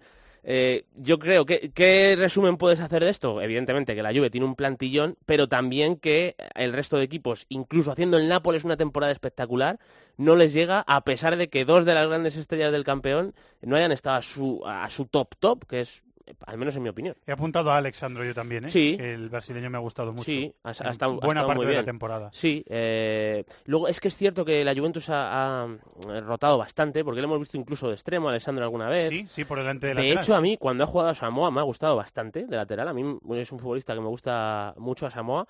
Pero, no sé, ha sido como todo eh, muy repartido, ¿no? Muy O sea, repartido, me- insisto, me quedaría con eh, Douglas Costa, Pjanic en momentos puntuales de verdad y luego bastante repartido. La gestión de, de Allegri, que...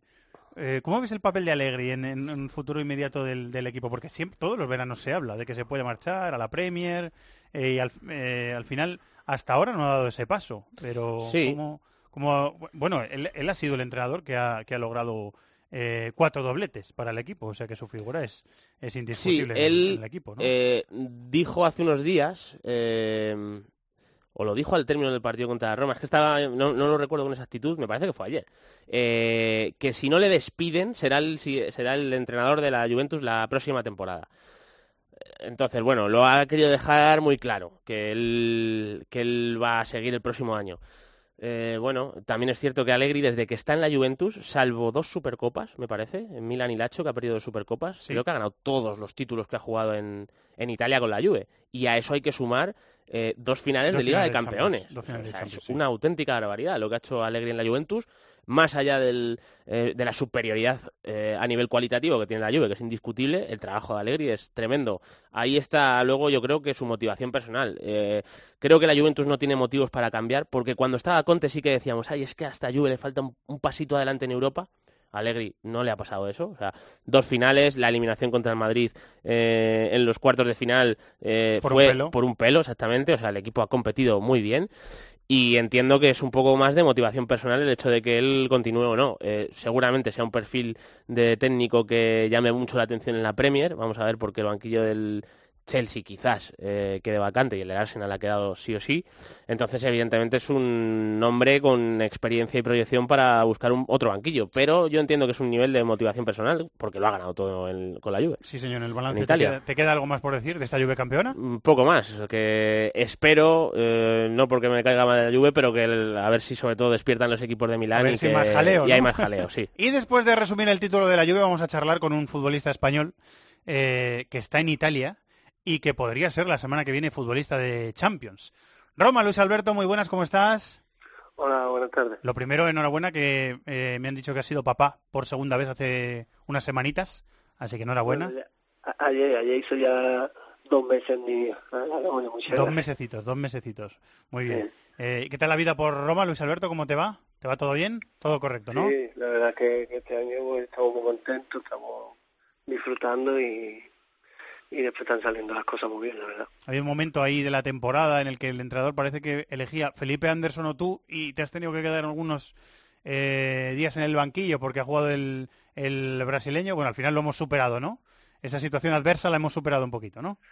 Sí, era un momento que había muchos partidos y bueno, Felipe también estaba bien y era un poco también el tema de, de cambiar durante durante ese tramo de temporada que teníamos también Europa League, Copa y, y Liga, pero bueno, después ahora que, que ha seguido confiando en mí ya todos los partidos y, y nada, muy contento. ¿Cómo ha gestionado eso el entrenador? ¿Qué te dijo eh, exactamente? Mira, que hay mucha, es lo que nos has dicho tú, hay mucha carga de partidos y os voy a dar minutos a los dos, estate tranquilo. ¿Cómo, cómo te lo dijo? Eh, No, no, yo sabía que era normal, ¿no? porque venía también, él estaba lesionado, era era más, más complejo que tuviera descanso, pero una vez que él estaba, lo normal era que, que se repartieran los, los minutos como, como es normal. ¿no? ¿Y, y te ha sorprendido, Luis, que no jugaseis juntos prácticamente nada? Bueno, pues fue el mister que decida y yo, yo acato sus órdenes y, y bueno, a mí me hubiese gustado jugar bastante más con él, pero pero bueno, como te digo, eso es, es el problema del mister. El que decide es el entrenador al final, o sea, eso, eso es impepinable en cualquier equipo. Los espectadores también nos hubiese gustado Sí, sí. verles Yo, juntos. eh, te, te confieso, Luis, que esto lo ha dicho David. No lo está diciendo hoy, ¿eh? Lo ha dicho David en este programa varias veces. O sea que no está siendo oportunista, está siendo sincero. Sí, no, hemos jugado, ha habido partidos que hemos jugado y la verdad que, que hemos estado bien, tanto porque bueno, era complicado ver a Milinko, Bilby, Alberto y Felipe, ¿no? Pero los partidos que hemos, que hemos estado en, en el campo los tres juntos, la verdad que hemos estado muy cómodos. Bueno, a ver si la temporada que viene hay más oportunidades de, jugar juntos. Eh, al final, llegar a la última jornada, Luis Alberto, porque el equipo ha tenido baches, todos los equipos tienen baches en todas las temporadas. Eh, pero al final llegar a la última jornada dependiendo de sí mismo eh, y que te valga el empate, aunque sea en un enfrentamiento directo con el Inter para, eh, para estar en Champions, es un buen balance, ¿no? Sí, yo creo que, al principio de año, si nos llegan a, a decir si queríamos esto, lo firmábamos, ¿no?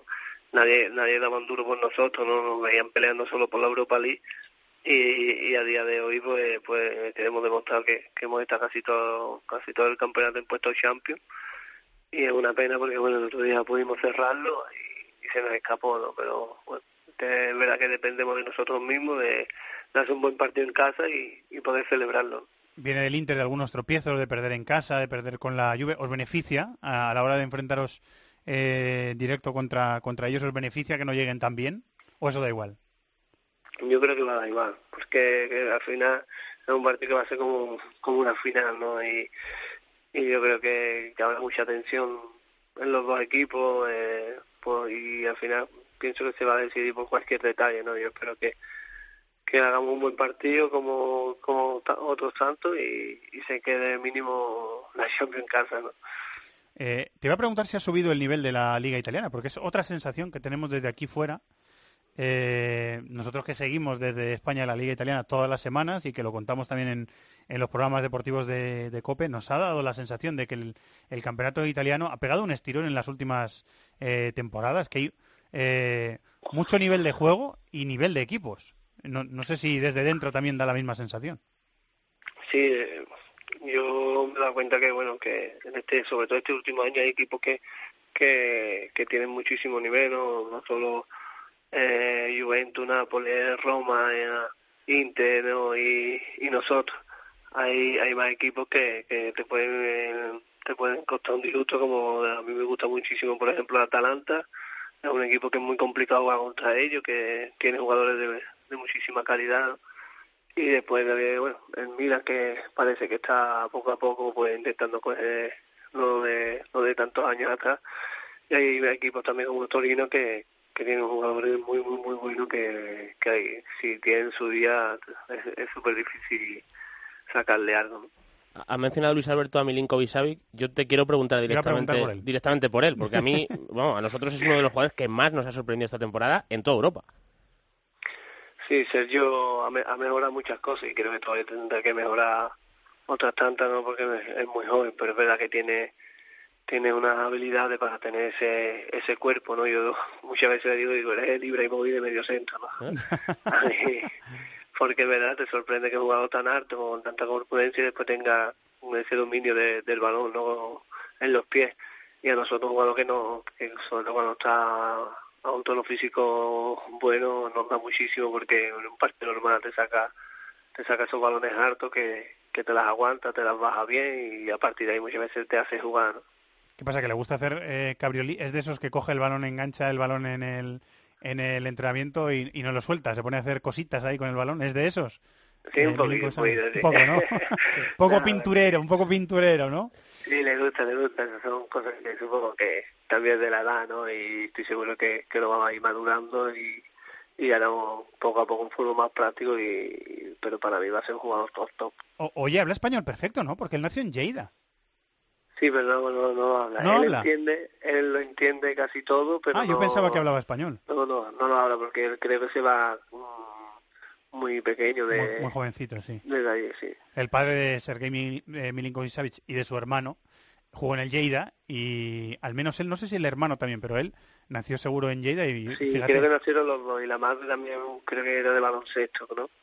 Eh, Quiero pensar, yo- creo yo- que sí. yo- Jugaba al baloncesto también en España. He- Hemos despejado una duda porque yo pensaba que hablaba español. Y mira, en las zonas mixtas del mundial ya sabemos que, que nos va nos va a entender, pero no nos va a hablar en español.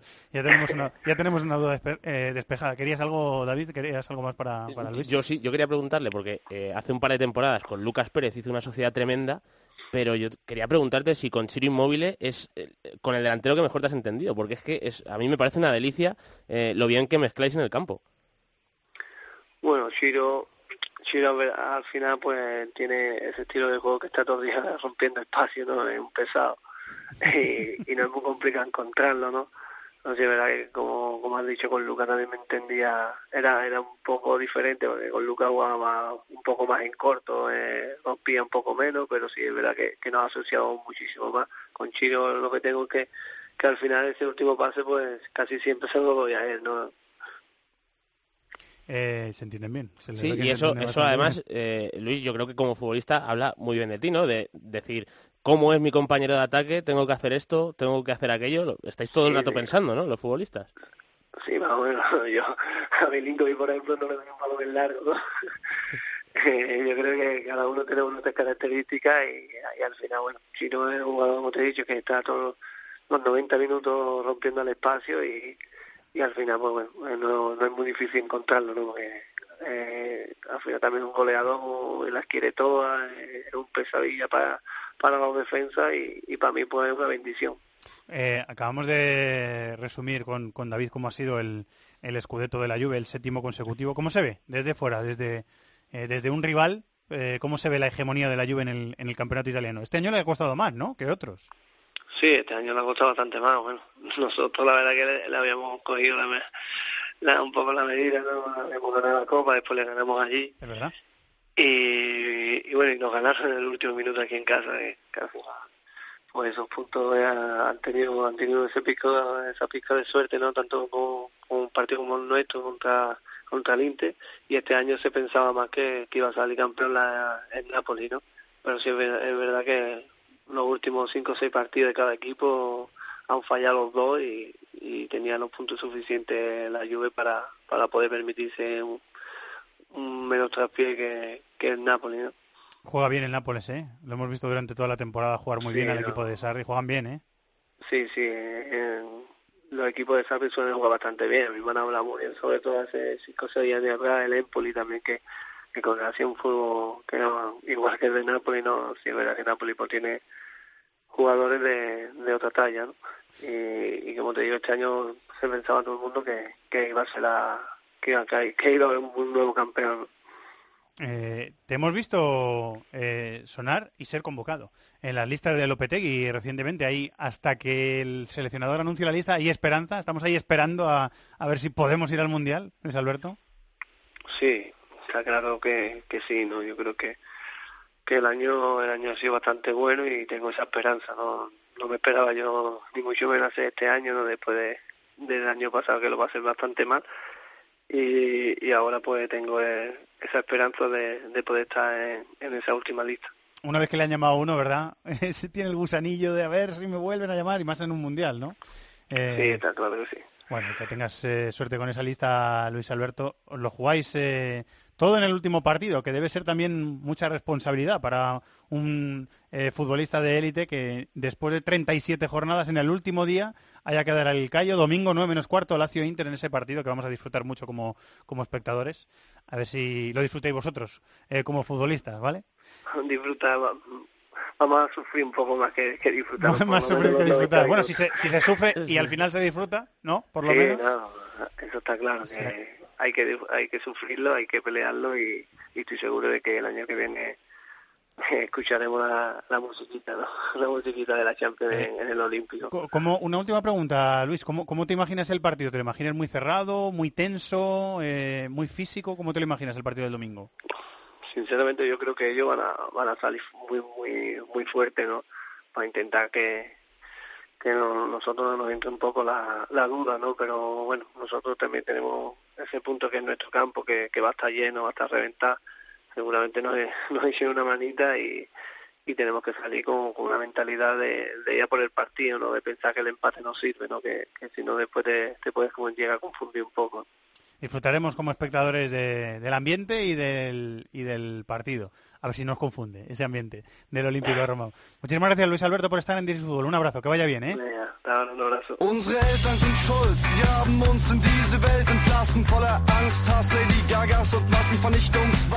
Terminó la Bundesliga 2017-2018 con un titular por encima del resto. El Hamburgo, el único equipo que había disputado las sus 55 ediciones, se marcha por primera vez a segunda división a pesar de haber ganado 2-1 al Mönchengladbach. Su reloj, que contaba el tiempo en primera del club, tendrá que pararse. El Hamburgo acompaña a segunda al Colonia, mientras que el Wolfsburgo tendrá que jugar una promoción contra el Kiel para poder salvarse. El Bayern campeón jugará Champion junto al Salke, Hoffenheim y Dortmund y a un pelo se quedó el Bayern Leverkusen, que se tendrá que conformar con la Europa League, uniéndose al Leipzig. Si el Bayern hace doblete, el Stuttgart de Typhoon también irá a Europa la próxima temporada. Lewandowski con 29 tantos terminó como máximo goleador.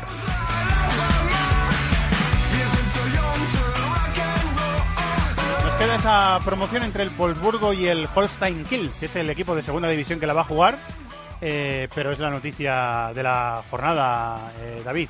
Alberto Rubio está volando, que estaba haciendo unos reportajes el hombre, eh, y está volando, y vamos a tratar nosotros el gran titular del final de la liga alemana, que es un equipo que ha jugado las 55 ediciones de la Bundesliga hasta ahora, el único equipo que las había jugado todas, el único equipo que no había descendido eh, en todas las ediciones de la Bundesliga desde que, desde que empezó en el año 63, eh, se va segunda. Había coqueteado con, con bajar a segunda en cinco de los últimos siete años, eh, o sea que se lo ha ido ganando el Hamburgo, Sí, también hay que decirlo. eh. Incluyendo aquella salvación milagrosa en la promoción con el gol de Marcelo Díaz de falta. eh, este Dos promociones ha jugado Sí, el Hamburgo. Y este año, pues eh, parecía con esos siete puntos de nueve, creo que hicieron entre la jornada 29 y la 32, o una cosa así. Dices, "Uf, a ver si lo van a volver a hacer. Pero es que tanto ha llegado el cantar a la fuente que, claro, es que al final ocurre lo que ocurre. O sea, es un equipo que a nivel estructural eh, ha tenido muchísimos problemas y, llama la atención porque estamos hablando de un club que a nivel de masa social eh, es un histórico tremendo. Es un equipo que ha ganado la Bundesliga eh, en varias ocasiones, que ha sido campeón de Europa en el año 83, si no me equivoco. Sí, en el año 83, sí. Y, o sea, estamos Y ha perdido otra final de Copa de. Europa. Estamos, o sea, estamos hablando de un equipo, Un- un histórico. un histórico total, ¿no? Bueno, eh, Va a haber derby eh, en la temporada que viene con el San Pauli en Sí. segunda división. Sí, sí. Que va a ser, va a ser bastante... Va a ser durillo. Eso es un, es un golpe muy duro, ¿eh? porque es un equipo eh, muy tradicional en Alemania y es, es un equipo, además, David, que si, si tú ves la plantilla, lo hemos comentado también en, en muchas ocasiones durante los últimos años, eh, si ves la plantilla, es una plantilla eh, bastante buena y futbolistas Sí, pero- ahí de, de mucha calidad. Sí, de, de- de talento, de experiencia, pero si, te, si te- yo te pregunto, en los últimos cinco años, qué perfil de futbolista ha fichado el Hamburgo o a qué ha querido jugar. 35 distintos. Claro, o sea, ha tenido jugadores eh, creativos como Holby o cuando volvió Van der Vaart. Eh, ha tenido jugadores, eh, por ejemplo, ahora mismo los delanteros que tiene, Bobby Wood, ha, ha tenido un, un delantero para estar replegado y jugar al contragolpe. Eh, ha fichado un central como Kiriakos Papadopoulos, que yo creo que es un central para defender a campo abierto y para presionar. A mí la sensación que me da el Hamburgo es que es un equipo que tú ves las plantillas y, y son demasiado, demasiado heterogéneas. Heterogéneas, ¿no? Sí, exactamente. O sea, es un, un equipo que no, no sigue un buen patrón y al final en el fútbol es mucho más importante eh, pues lo que hablábamos con Quique del Barley, por ejemplo, al comienzo El- del programa. Lo que llaman los entrenadores el modelo de juego. Exacto, ¿no? exacto. O sea, tú ah, mm, reincido en lo de Sondich en el Barley. Eh, es posible que no que si a nivel cualitativo quizás la plantilla del Hamburgo no sea mejor que la del Barley. Si tú eh, la despiezas las dos y dices, pues que uno por uno, a mí me valen más jugadores del Hamburgo que del Barley. Pero la diferencia está en que está fichado con un criterio. El Barley tiene dos centrales para defender el área, que van bien por arriba. eh, tiene jugadores de banda dinámicos, eh, se adaptan todos a un plan de juego. Y a mí, es que este problema en, el Hamburgo tú lo ves y es que ha pasado año tras año. Es que el Hamburgo fichó eh, hace dos temporadas, me parece, o tres, a Albine Kedal, que a mí es un jugador que en el Cagliari me parecía de un potencial tremendo, Sí. eh, el jugador sueco, Sí. y es que ha pasado sin pena ni gloria Sí. por la... O sea, Han pasado eh, casi o sea, todos. Sin pena ni gloria. Eh, Wallace, el, el brasileño de gremio que le vimos en, la, en los Juegos Olímpicos, tiene una pinta tremenda. Eh, un equipo, al menos un equipo de la Liga Española lo quiso, creo que alguno más, pero un equipo de la Liga Española seguro que lo quiso. Se lo llevó el Hamburgo y, y también, 23 años, eh, también desapercibido. o Desaparecido. sea, Sí, sí, es... eh, un yo- fagocitador de jugadores, ¿no? Sí, sí, esa, equipo esa en es la... los últimos tiempos. Yo creo que ese es el gran problema. Y bueno, evidentemente también, que es una hinchada que eh, jugar eh, en el Intense Arena es más difícil porque lo que decíamos antes, porque tienes una historia detrás importante. De hecho, en estos últimos dos meses ha habido episodios muy eh, agresivos por parte de la afición hacia sus jugadores. Sí, pero la, mayor parte de la afición es verdad que en el Sí. último día esa imagen de eh, bueno los del fondo la, liaron y empezaron a eh, pararon el partido al final, tiraron las bengalas negras, o sea fue un poco vergonzosa la imagen Sí. de casi 20 minutos después tener que terminar el partido, pero el resto del estadio Estuvo respondió sí. bastante bien, ¿eh? Pero sí, eh, pero... Dio la vuelta a los jugadores, les aplaudieron, o sea, fue, fue un final dentro de lo que podía haber sido. Podría haber sido peor, pero lo que yo te quiero decir es que aunque sean 150 200, esta pancarta que vimos os, eh, os encontraremos por la ciudad amenazadoras, aunque sean 200... Bueno, va- vamos a contar una cosa. Eh, le hemos dado la oportunidad a los dos jugadores brasileños de la plantilla, Mm. porque no hay hispanohablantes en esta, en esta plantilla del, del Hamburgo ahora mismo. Le hemos dado la oportunidad, eh, como los íbamos a entender, a los brasileños los íbamos a entender, a los dos, Douglas Santos y Igualas, les hemos dado la oportunidad de hablar y ninguno de los dos han querido. O sea que es una situación también. Mm. Claro, a eso me refiero, ¿no? Un poco que, aunque sean pocos los que hacen ruido, presión ha habido. O sea, eso... eh, porque han llegado muchas imágenes eh, pues lamentables, ¿no? Aunque sea de un, de un solo fondo. Y insisto, esto es una presión porque es un club histórico y es un club eh, sin rumbo deportivo que necesita un reseteo tremendo. Lo vamos a ver en segunda división la próxima temporada. Eh, terminó la, la liga. El Dortmund estuvo a punto de hacer el tonto, ¿eh? El Dortmund estuvo a punto de quedarse sin Champions. lo que ¿eh? pasa que bueno, el Leverkusen que iba ganando 3-0 al Hannover, me parece, al final acabó 3-2 y Le pi- eso con, le... con 3-0 le pitan un penalti a favor y luego el VAR lo echa para echa atrás. para atrás, sí, que en ahí- ese momento yo pensaba, Sí. cuidado que el Dortmund se queda sin Champions. Sí, eh, bueno, eh, por situarlo, Bayern Múnich y Schalke, que ya se sabía, más Hoffenheim y Borussia Dortmund en Champions, que a mí una vez más me parece que el Hoffenheim es, un milagro. noticia. Es un o sea, lo de Julian Nagelsmann es una auténtica locura. Por, por mucho dinero que tengan, por muy bien que trabajen en los últimos años, a mí me parece... Sí, es un entrenador que desde luego, eh, bueno, eh, vamos a ver si le vemos o no acabando el saldo. Es cierto que el Hoffenheim ocurre justo lo opuesto del Hamburgo, o sea, tiene jugadores muy bien enfocados a su modelo de juego, dinámicos, con capacidad para conducir el balón, con capacidad para presionar. Nagelsmann les ha sacado muchísimo partido, pero más allá de ello... Y es un eh, equipo en lo, en lo, eh, estructural, es un equipo muy bien organizado. Sí, sí, ¿eh? Eh, con dinero, con un eh, patrón detrás que tiene mucha pasta y el equipo tiene un estadio Sí, sí, muy pero bien, flamante, muy bien in- invertido. muy o bien invertido, pagan, pagan salarios altos, o Sí, sea, el equipo está muy bien construido. Sí, sí. Y bueno, ahí está, tercero. Y al final en Europa League, Leverkusen, Leipzig. Y yo creo que otra cosa que es noticia es que se haya acabado metiendo el Stuttgart, recién ascendido, que ha hecho un trabajo brutal. sí un trabajo tremendo y que también tiene muy buenos jugadores el Stuttgart ¿eh? tiene varios futbolistas eh, a los que seguir ¿eh? Pavard del francés que vamos a ver si no va al mundial un central que puede jugar de lateral derecho lo he Eh, visto con la sub-20, eh, sí, sub-21 francesa. pero en- no sé si en la última convocatoria le llamó Didier Deschamps, ¿eh? Pa- Sí, con la verdad, absoluta, me parece. verdad. Santiago Ascacíbar, el centrocampista es de estudiantes, que ha hecho una un tramo final de temporada tremendo y luego lo bien que se ha eh, acoplado Mario Gómez al equipo en su regreso al Stuttgart. Y bueno, dentro de que el Hamburgo es una muy mala noticia porque baja un histórico, que el Stuttgart vuelva a Europa es justo lo opuesto. Hay final de Copa en Inglaterra, también la hay en Alemania este fin de semana, el, el sábado a las 8 de la tarde, la Davin Sports, la contaremos en tiempo de juego. Bayern Eintracht de Frankfurt, el Bayern contra su próximo entrenador, que es Nico Kovac, que vaya cosas tiene el fútbol también. Sí, sí, sí. Lo vamos a Que- ver el sábado. y no, y que además desde el anuncio el Eintracht ha, ha bajado bastante Ha de bajado, sí. De hecho, se ha quedado fuera de Europa al final. Sí, se, se quejaron bastante ¿eh? los dirigentes del Sí. Eintracht de que anunciara el Bayern con antelación cuál iba a ser su próximo entrenador. Pues así ha terminado la temporada. en- Siempre divertida la en- Bundesliga. Sí, sí. Siempre divertida. Yo Siempre. disfr- la he disfrutado bastante, bueno, como todas, pero merece, la he disfrutado merece- bastante. merece la Sí. pena ver el fútbol alemán y la temporada que viene seguro que también. Vamos a Portugal, que la liga también ha terminado allí.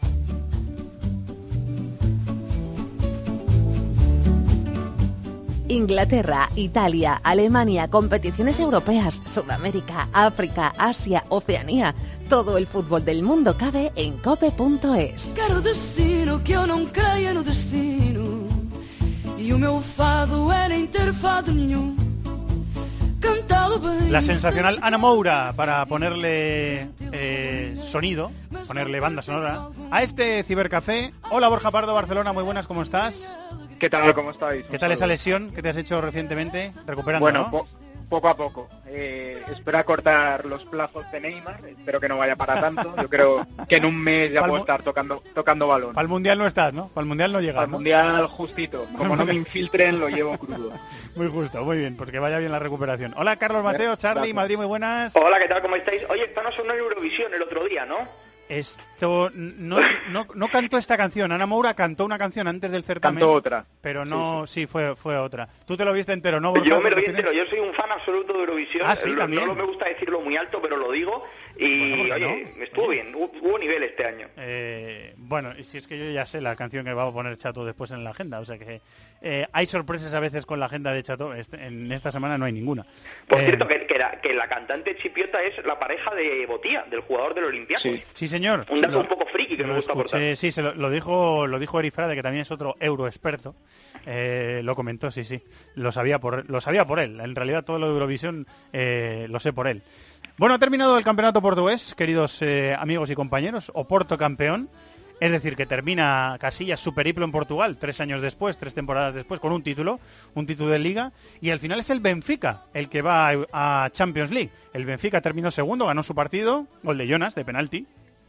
Jonas, que ha sido el artillero del, del campeonato portugués, y el Sporting de Jorge Jesús, que perdió, se queda sin, sin Champions y irá a Europa League. ¿Qué valoración hacéis, compañeros, de este final de temporada? Lo, lo de Jorge Jesús es un drama Sí, constante, ¿eh? sí. O sea, tiene, tiene episodios eh, de este tipo. Una flor invertida. Sí, es que no se entiende que, el Sporting, eh, después de conseguir empatar con el Benfica, eh, eh, acabes perdiendo el día que te lo juegas todo contra el Marítimo, bueno... Que- el Marítimo ya no tenía sí, nada que hacer. a mí me ha sorprendido bastante. Que, por cierto, hay un error de Rui Patricio, ha hecho Sí, un temporadón tremendo sí. y el 2-1 del Marítimo es pobre, ¿eh? Yo, yo pensé, madre mía, con la eh. temporada que ha hecho este hombre.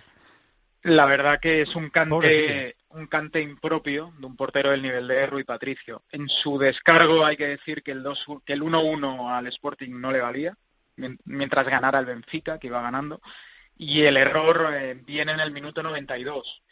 Es verdad que sin ese error eh, quedaban dos minutos de añadido y el Sporting bien podía haber metido un gol. El error es de bulto. ¿eh? Yo recomiendo al oyente Sí, sí, que lo busque en eh, YouTube mu- porque es un error de otro portero y de más propio de Holanda que de Portugal, para que nos entendamos. Sí, no, es un error propio de un portero como Rui Patricio, es verdad. No, no, ni mucho menos. muy- Dicho lo cual, el, el lucerismo, por así decirlo, o el venguerismo eh, en su última fase de Jorge Jesús es alarmante. Lo decía David, lo tenían todo de cara después de empatar en el derby, dependían de ellos mismos.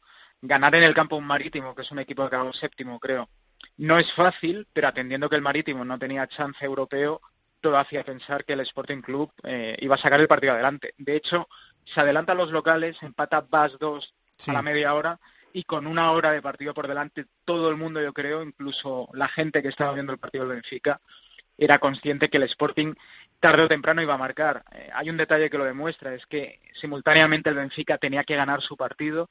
En el minuto 50 marca de penalti Jonas y prácticamente ni lo celebran, lo celebran de manera muy, eh, muy vaga, por así decirlo, dando por hecho que el Sporting va a ganar su partido. Eh, la conclusión es la que es. El Porto, justo campeón, para mí es la mejor plantilla de Portugal. Destacar desde aquí la temporada de Iván Marcano, se habló mucho de Sí, Casillas, señor. Sí, señor. pero el temporadón que se ha marcado Es. Marcano, eh, con otro seleccionador y con otro país que no hubiera tanta competencia, sería motivo suficiente para al menos una, pre- una preconvocatoria para el Mundial, porque repito, es un temporadón lo que ha hecho.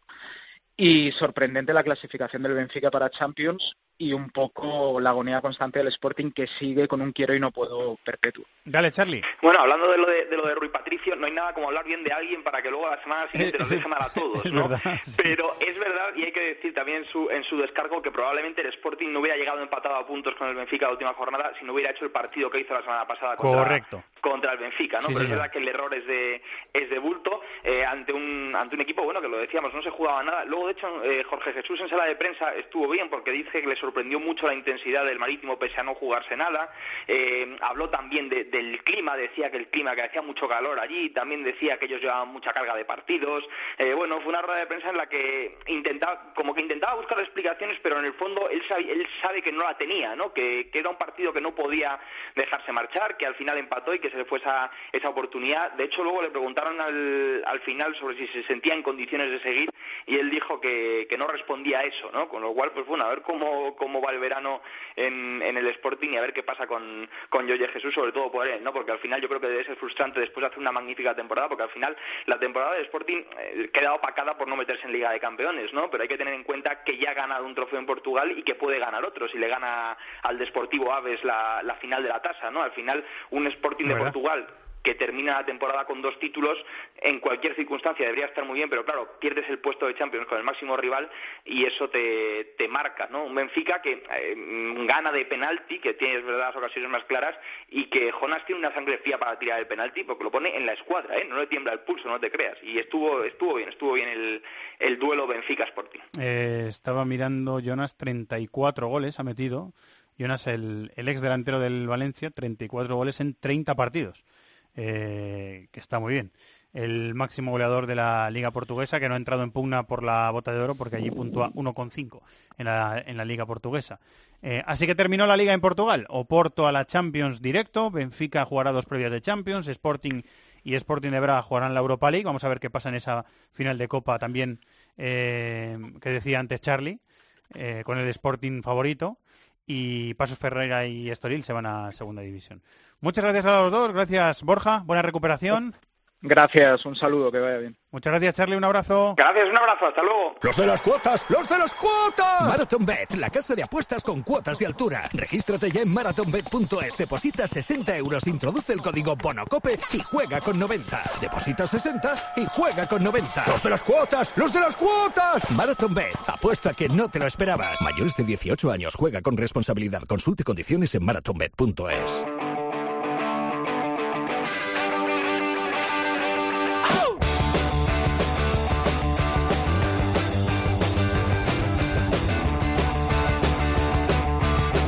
El rincón del fútbol internacional en Cope. This is Fútbol.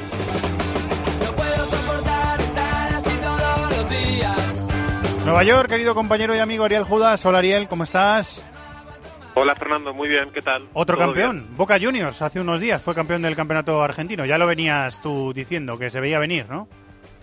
Sí, parecía muy complicado que se le escapara a Boca, hubiera sido realmente una vergüenza que se le hubiera escapado. Es verdad que sufrió mucho las últimas semanas, pero finalmente lo consiguió. Mm, bicampeón eh, del fútbol argentino Boca Juniors. Eh, a nivel general, tomando en cuenta todo el año, es verdad, el equipo de Barros Esqueloto marcó muchas diferencias con respecto a sus rivales más poderosos y los no tan poderosos que hicieron una buena campaña este año como Godoy Cruz de Mendoza y finalmente creo yo es un campeón merecido si tomamos en cuenta toda la temporada lo han hecho bien, en ese sentido lo han hecho bien. Eh, ¿Cuáles han sido las claves de este Boca campeón, eh, Ariel? Eh, llegó Tevez y se ha incorporado al equipo y ha sido campeón con el equipo. Tiene a buenos varios jugadores que le hemos visto con sus selecciones, a Edwin Cardona, a Vilmar Barrios. Tiene buenos futbolistas Boca. ¿Cu- ¿Cuáles han sido las claves del, del título de- del equipo de los Barros Esqueloto? Para mí ahí está el secreto, es que tiene un plantel dentro de lo que es el fútbol argentino muy rico. Es verdad que River también lo tiene, pero por algún motivo no ha terminado de funcionar o no han terminado de encajar bien las piezas eh, entre sí en el equipo de Gallardo y en el eh, conjunto de Boca todo ha sido más armónico. Se ha descompuesto mucho y de manera muy notable el equipo en los últimos dos meses, pero hasta ese momento era una máquina Boca de, obtener resultados, no tanto de jugar buen fútbol, pero sí de ganar y de obtener buenos resultados. Y eh, la riqueza del plantel y la cantidad de recursos que Boca tiene en Argentina para fichar a lo mejor del mercado local, más lo que se pueda de Sudamérica, hace de Boca un, un plantel muy interesante. Y eso ha sido clave, sí, sin dudas. Eh, así que Boca campeón del torneo argentino. Tenemos eh, final del clausura en la Liga MLX, eh, en la Liga MX, me dices, eh, Ariel, en la Liga Mexicana. Sí, una, una buena final. Santos Laguna contra Toluca. Toluca eh, fue el líder de la, de la temporada regular, una cosa que habitualmente no ocurre. El líder de la clasificación general de la temporada regular termina fracasando en los playoffs, pero esta vez no. Y Toluca llega a la final. Es la tercera vez que se enfrentan en una final. Toluca superó a Cholos de Tijuana con, con bastante comodidad. Y Santos Laguna eliminó al América en el, el Estadio Azteca, empatando allí en el Estadio Azteca y antes previamente goleando en su estadio, en el territorio Santos Modelo, a- al equipo de las Águilas. O sea que tenemos una, una final en la que los grandes del fútbol mexicano no están. Un fracaso total lo del América en esta temporada que fracasó, falló tanto en la Liga de Campeones de CONCACAF como en el ámbito local y vamos a ver si esto representa algún pase de facturas importante para el actual cuerpo técnico del equipo de la capital mexicana. En el Brasileirao este fin de semana ha perdido Flamengo. Entró Vinicius en la segunda parte y marcó. La verdad es que jugó con unos cuantos suplentes en, en Chapecó. Perdieron 3-2. Ha sido la noticia más destacada del fin de semana en, en Brasil. Ha habido un eh, Grenal con empate sin goles que fue bastante feo. El, Sí, bastante feo ese encuentro. Eh, lo de Chapecoense ante, ante Flamengo a mí también me sorprendió. Este, también para destacar la victoria de Corinthians en el derby paulista ante Palmeiras por 1 a 0, con un poco de polémica. Vimos allí eh, algunas jugadas que muchos entendieron como ofensivas sobre el final del partido de parte de Ángel Romero, el paraguayo de Corinthians. Eh, hizo un poco el juego de la foquita y, y- y jugó con su cabeza sosteniendo la pelota, evitando que sus rivales pudieran tocar la pelota. Yo no sé si eso es ofensa o no, pero Brasil se le ha dado bastante atención a esa actitud de Romero y el clásico finalmente quedó en manos del Timao, que también está muy bien ubicado, está arriba de todo en la tabla junto con el Flamengo. Eh, te iba a decir que mm, hay listas esta semana de Brasil, de Argentina, que las comentaremos la semana que viene, pero es que estoy leyendo una noticia, Ariel, eh, que estoy leyendo en medios eh, peruanos, eh, que el TAS le ha dado 14 meses de sanción a, Pa- a Paolo Guerrero y se pierde el Mundial. Est- Estaba pensando Uf. Perú eh, que tenía seguro a Guerrero para el Mundial, había vuelto a Guerrero a jugar con, eh, con su club, Con eh, Flamengo. con Flamengo, eh, y esta noticia es un varapalo tremendo para, para, para Total. Perú. ¿eh?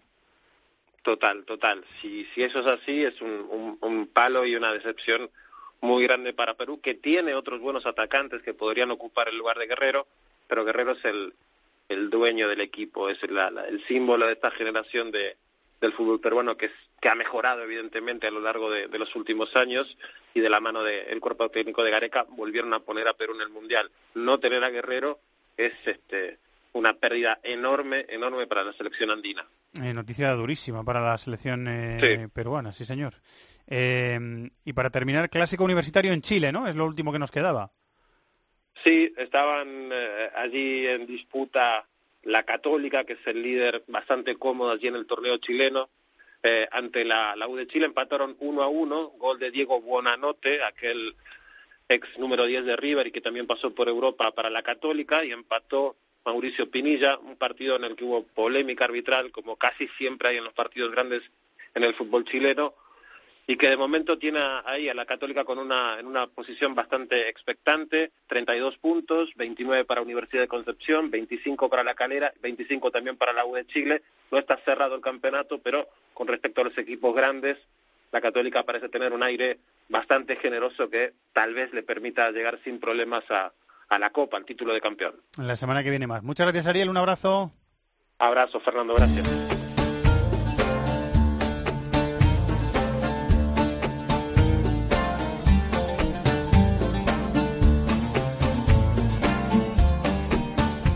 Pasión por el fútbol de todo el planeta en This is Football.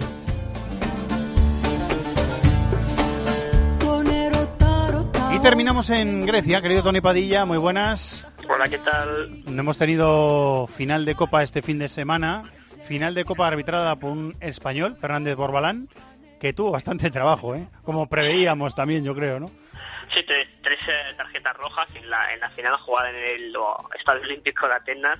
Eh, para poner contexto, a Eta y Pau que esta temporada han aprovechado el bajón de Olympiacos para disputarse los trofeos en la Superliga griega y recordemos, que ya lo contamos en su momento, que cuando estaba tan igualada la, la pugna por ser campeones, el AEK de Manolo Jiménez visitó el estadio de Tumba en Salónica, el pseudo del PAOK, ese famoso partido en que marca el PAOK en tiempo de descuento, eh, parece que el, que, el gol sube al marcador, el árbitro lo anula y ahí se suspende el partido, los jugadores empiezan a zarandear al colegiado y finalmente aparece Iván Savidis, el propietario del PAOK de Salónica, que étnicamente es griego, pero es ciudadano ruso, nacido en la, comunidad griega en Rusia, que es, bastante importante, y este hombre que llegó a ser miembro de la Duma, del Parlamento ruso, en el partido de Vladimir Putin, y que tiene un imperio, uh, es el magnate del mundo del tabaco, uh, apareció en el terreno del juego con una pistola, eh, no se supo nunca si, llegó a desenfundar la pistola persiguiendo al colegiado, pero que iba con la, la pistola, eso seguro, porque hay, hay, fotos y vídeos, y fue sancionado. Después de eso, uh, uh, que provocó que la afición del PAO se sintiera pese a la evidencia de, la, de, los hechos, se sintiera perjudicada por la sanción de puntos que recibieron, que fue de tres puntos, y yo incluso me, me atrevo a pensar que es relativamente poco, ¿no? Para que un presidente haya, vaya con una pistola por el terreno de juego, solamente tres puntos, jugaban la Copa. Y claro, el ambiente era horrible, era, horrible, porque, eh, lo hemos contado en alguna ocasión, el, tanto el AEC como el PAOK de Salónica comparten raíces. Son dos clubes fundados, uno en Atenas, el otro en Salónica, por, uh, por griegos que fueron expulsados de, de, de, Istambul. Cuando en los años 20 se produce la, la, la guerra greco-turca y la comunidad de, de, Estambul, que llevaba viviendo tantos siglos en esta ciudad uh -huh. griega, es expulsada, van a, al nuevo Estado griego y ahí fundan sus clubes de fútbol. Pues, deberían quizás tener buena relación por compartir uh, raíces, Pau, pero no ni por asomo, se llevan fatal y ya la noche anterior al partido que se jugaba en Atenas, uh, hinchas radicales del PAOK se desplazaron, fueron a buscar los bares donde se, gente, se, se, juntan los radicales de la AEK,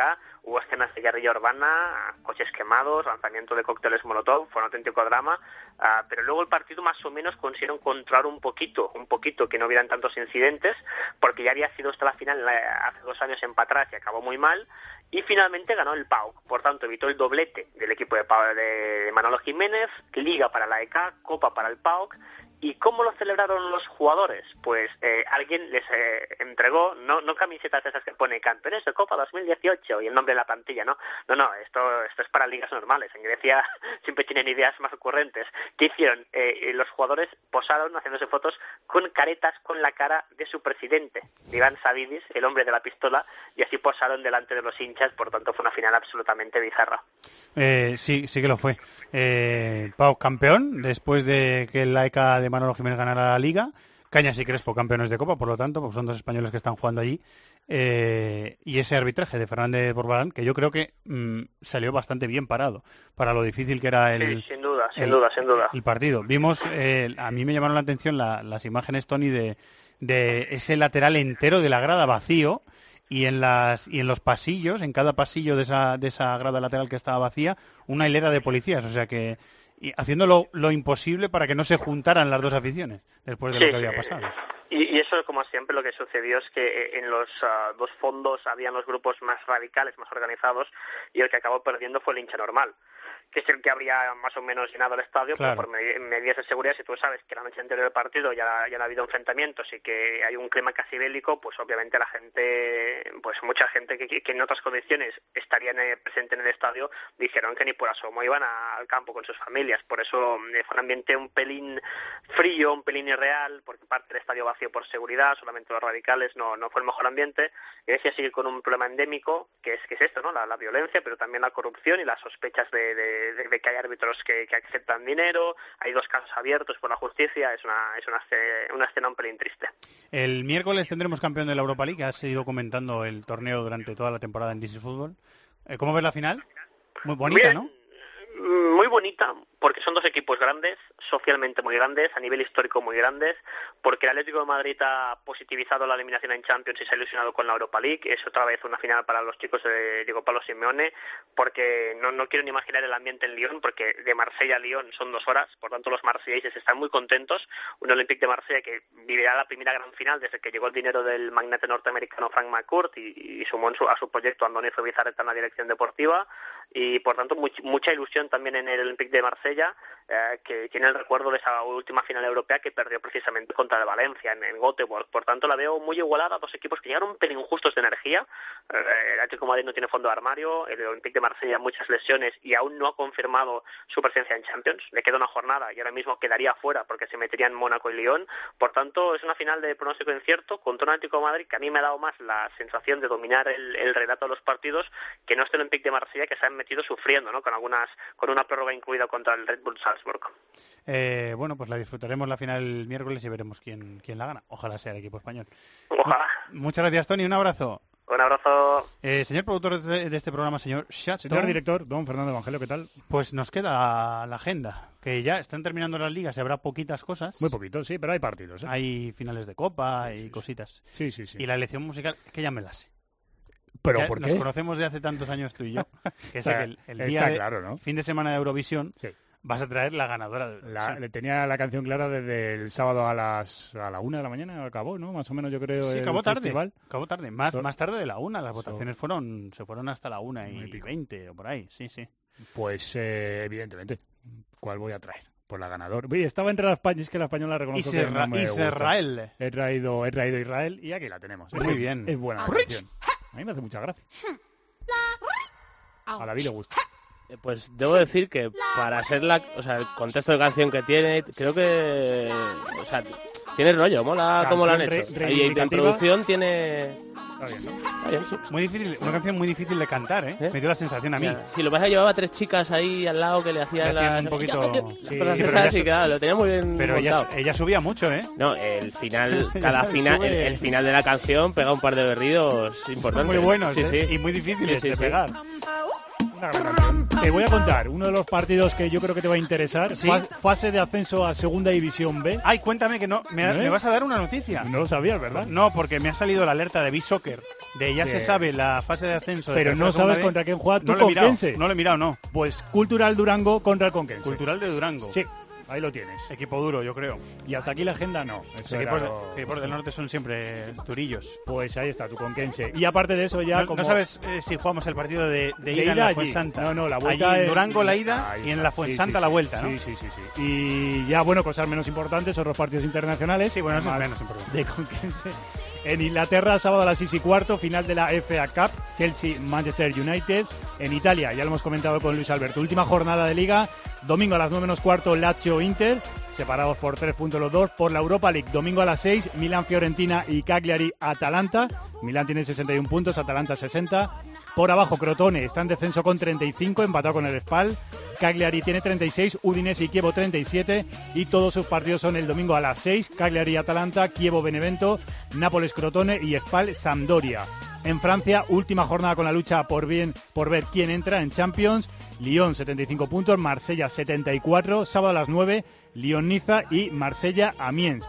En descenso, eh, Toulouse 34, Caen 37. No sé si todavía puede caer el Caen a, a descenso. Juegan déjame decir una cosa, que se busque en YouTube. El gol que salva al Estrasburgo contra el Lyon. Por favor, qué Sí, golazo sí, de sí, falta. sí, sí, sí, qué sí. maravilla. O sea, sí, sí, sí. Que, que se lo miren. porque- Es el, es el que entra desde, desde la izquierda Sí, y entra eso en es. rosca. Un- un- una falta para un diestro. Eso es. Eh, lo tira al revés en una rosca contraria por la escuadra izquierda del portero. Eh, Lienar, Dimitri Lienar, Lienar, es el Lienar. que mete el gol. Sí, sí, lo vi, lo vi en directo. Golazo tremendo.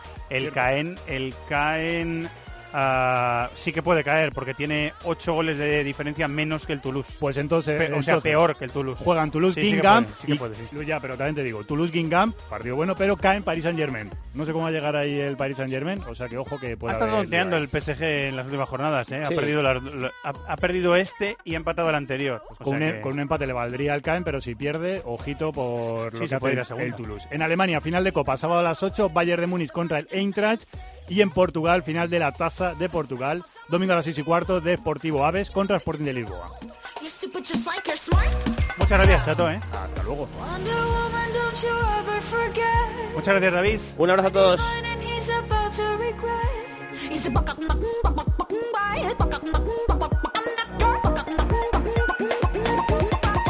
I'm not your. Y gracias a Antonio Bravo, que ha sido nuestro director técnico. La semana que viene más, durante toda la semana, programación deportiva a tope, aquí en la COPE. El próximo miércoles, en tiempo de juego, la final de la Europa League entre el Atlético de Madrid y el Olympique de Marsella en Lyon, con la narración de Rubén Martín y Manolo Lama. Y también con Antonito Ruiz, por supuesto, enviado especial a ese estadio del Olympique de Lyon. Y el fin de semana que viene más. Muchas gracias a todos por estar ahí. Un abrazo. Adiós. En el correo electrónico thisisfutbol@cope.es. En Facebook, nuestra página This is Fútbol Cope. Y en Twitter, Fútbol Cope.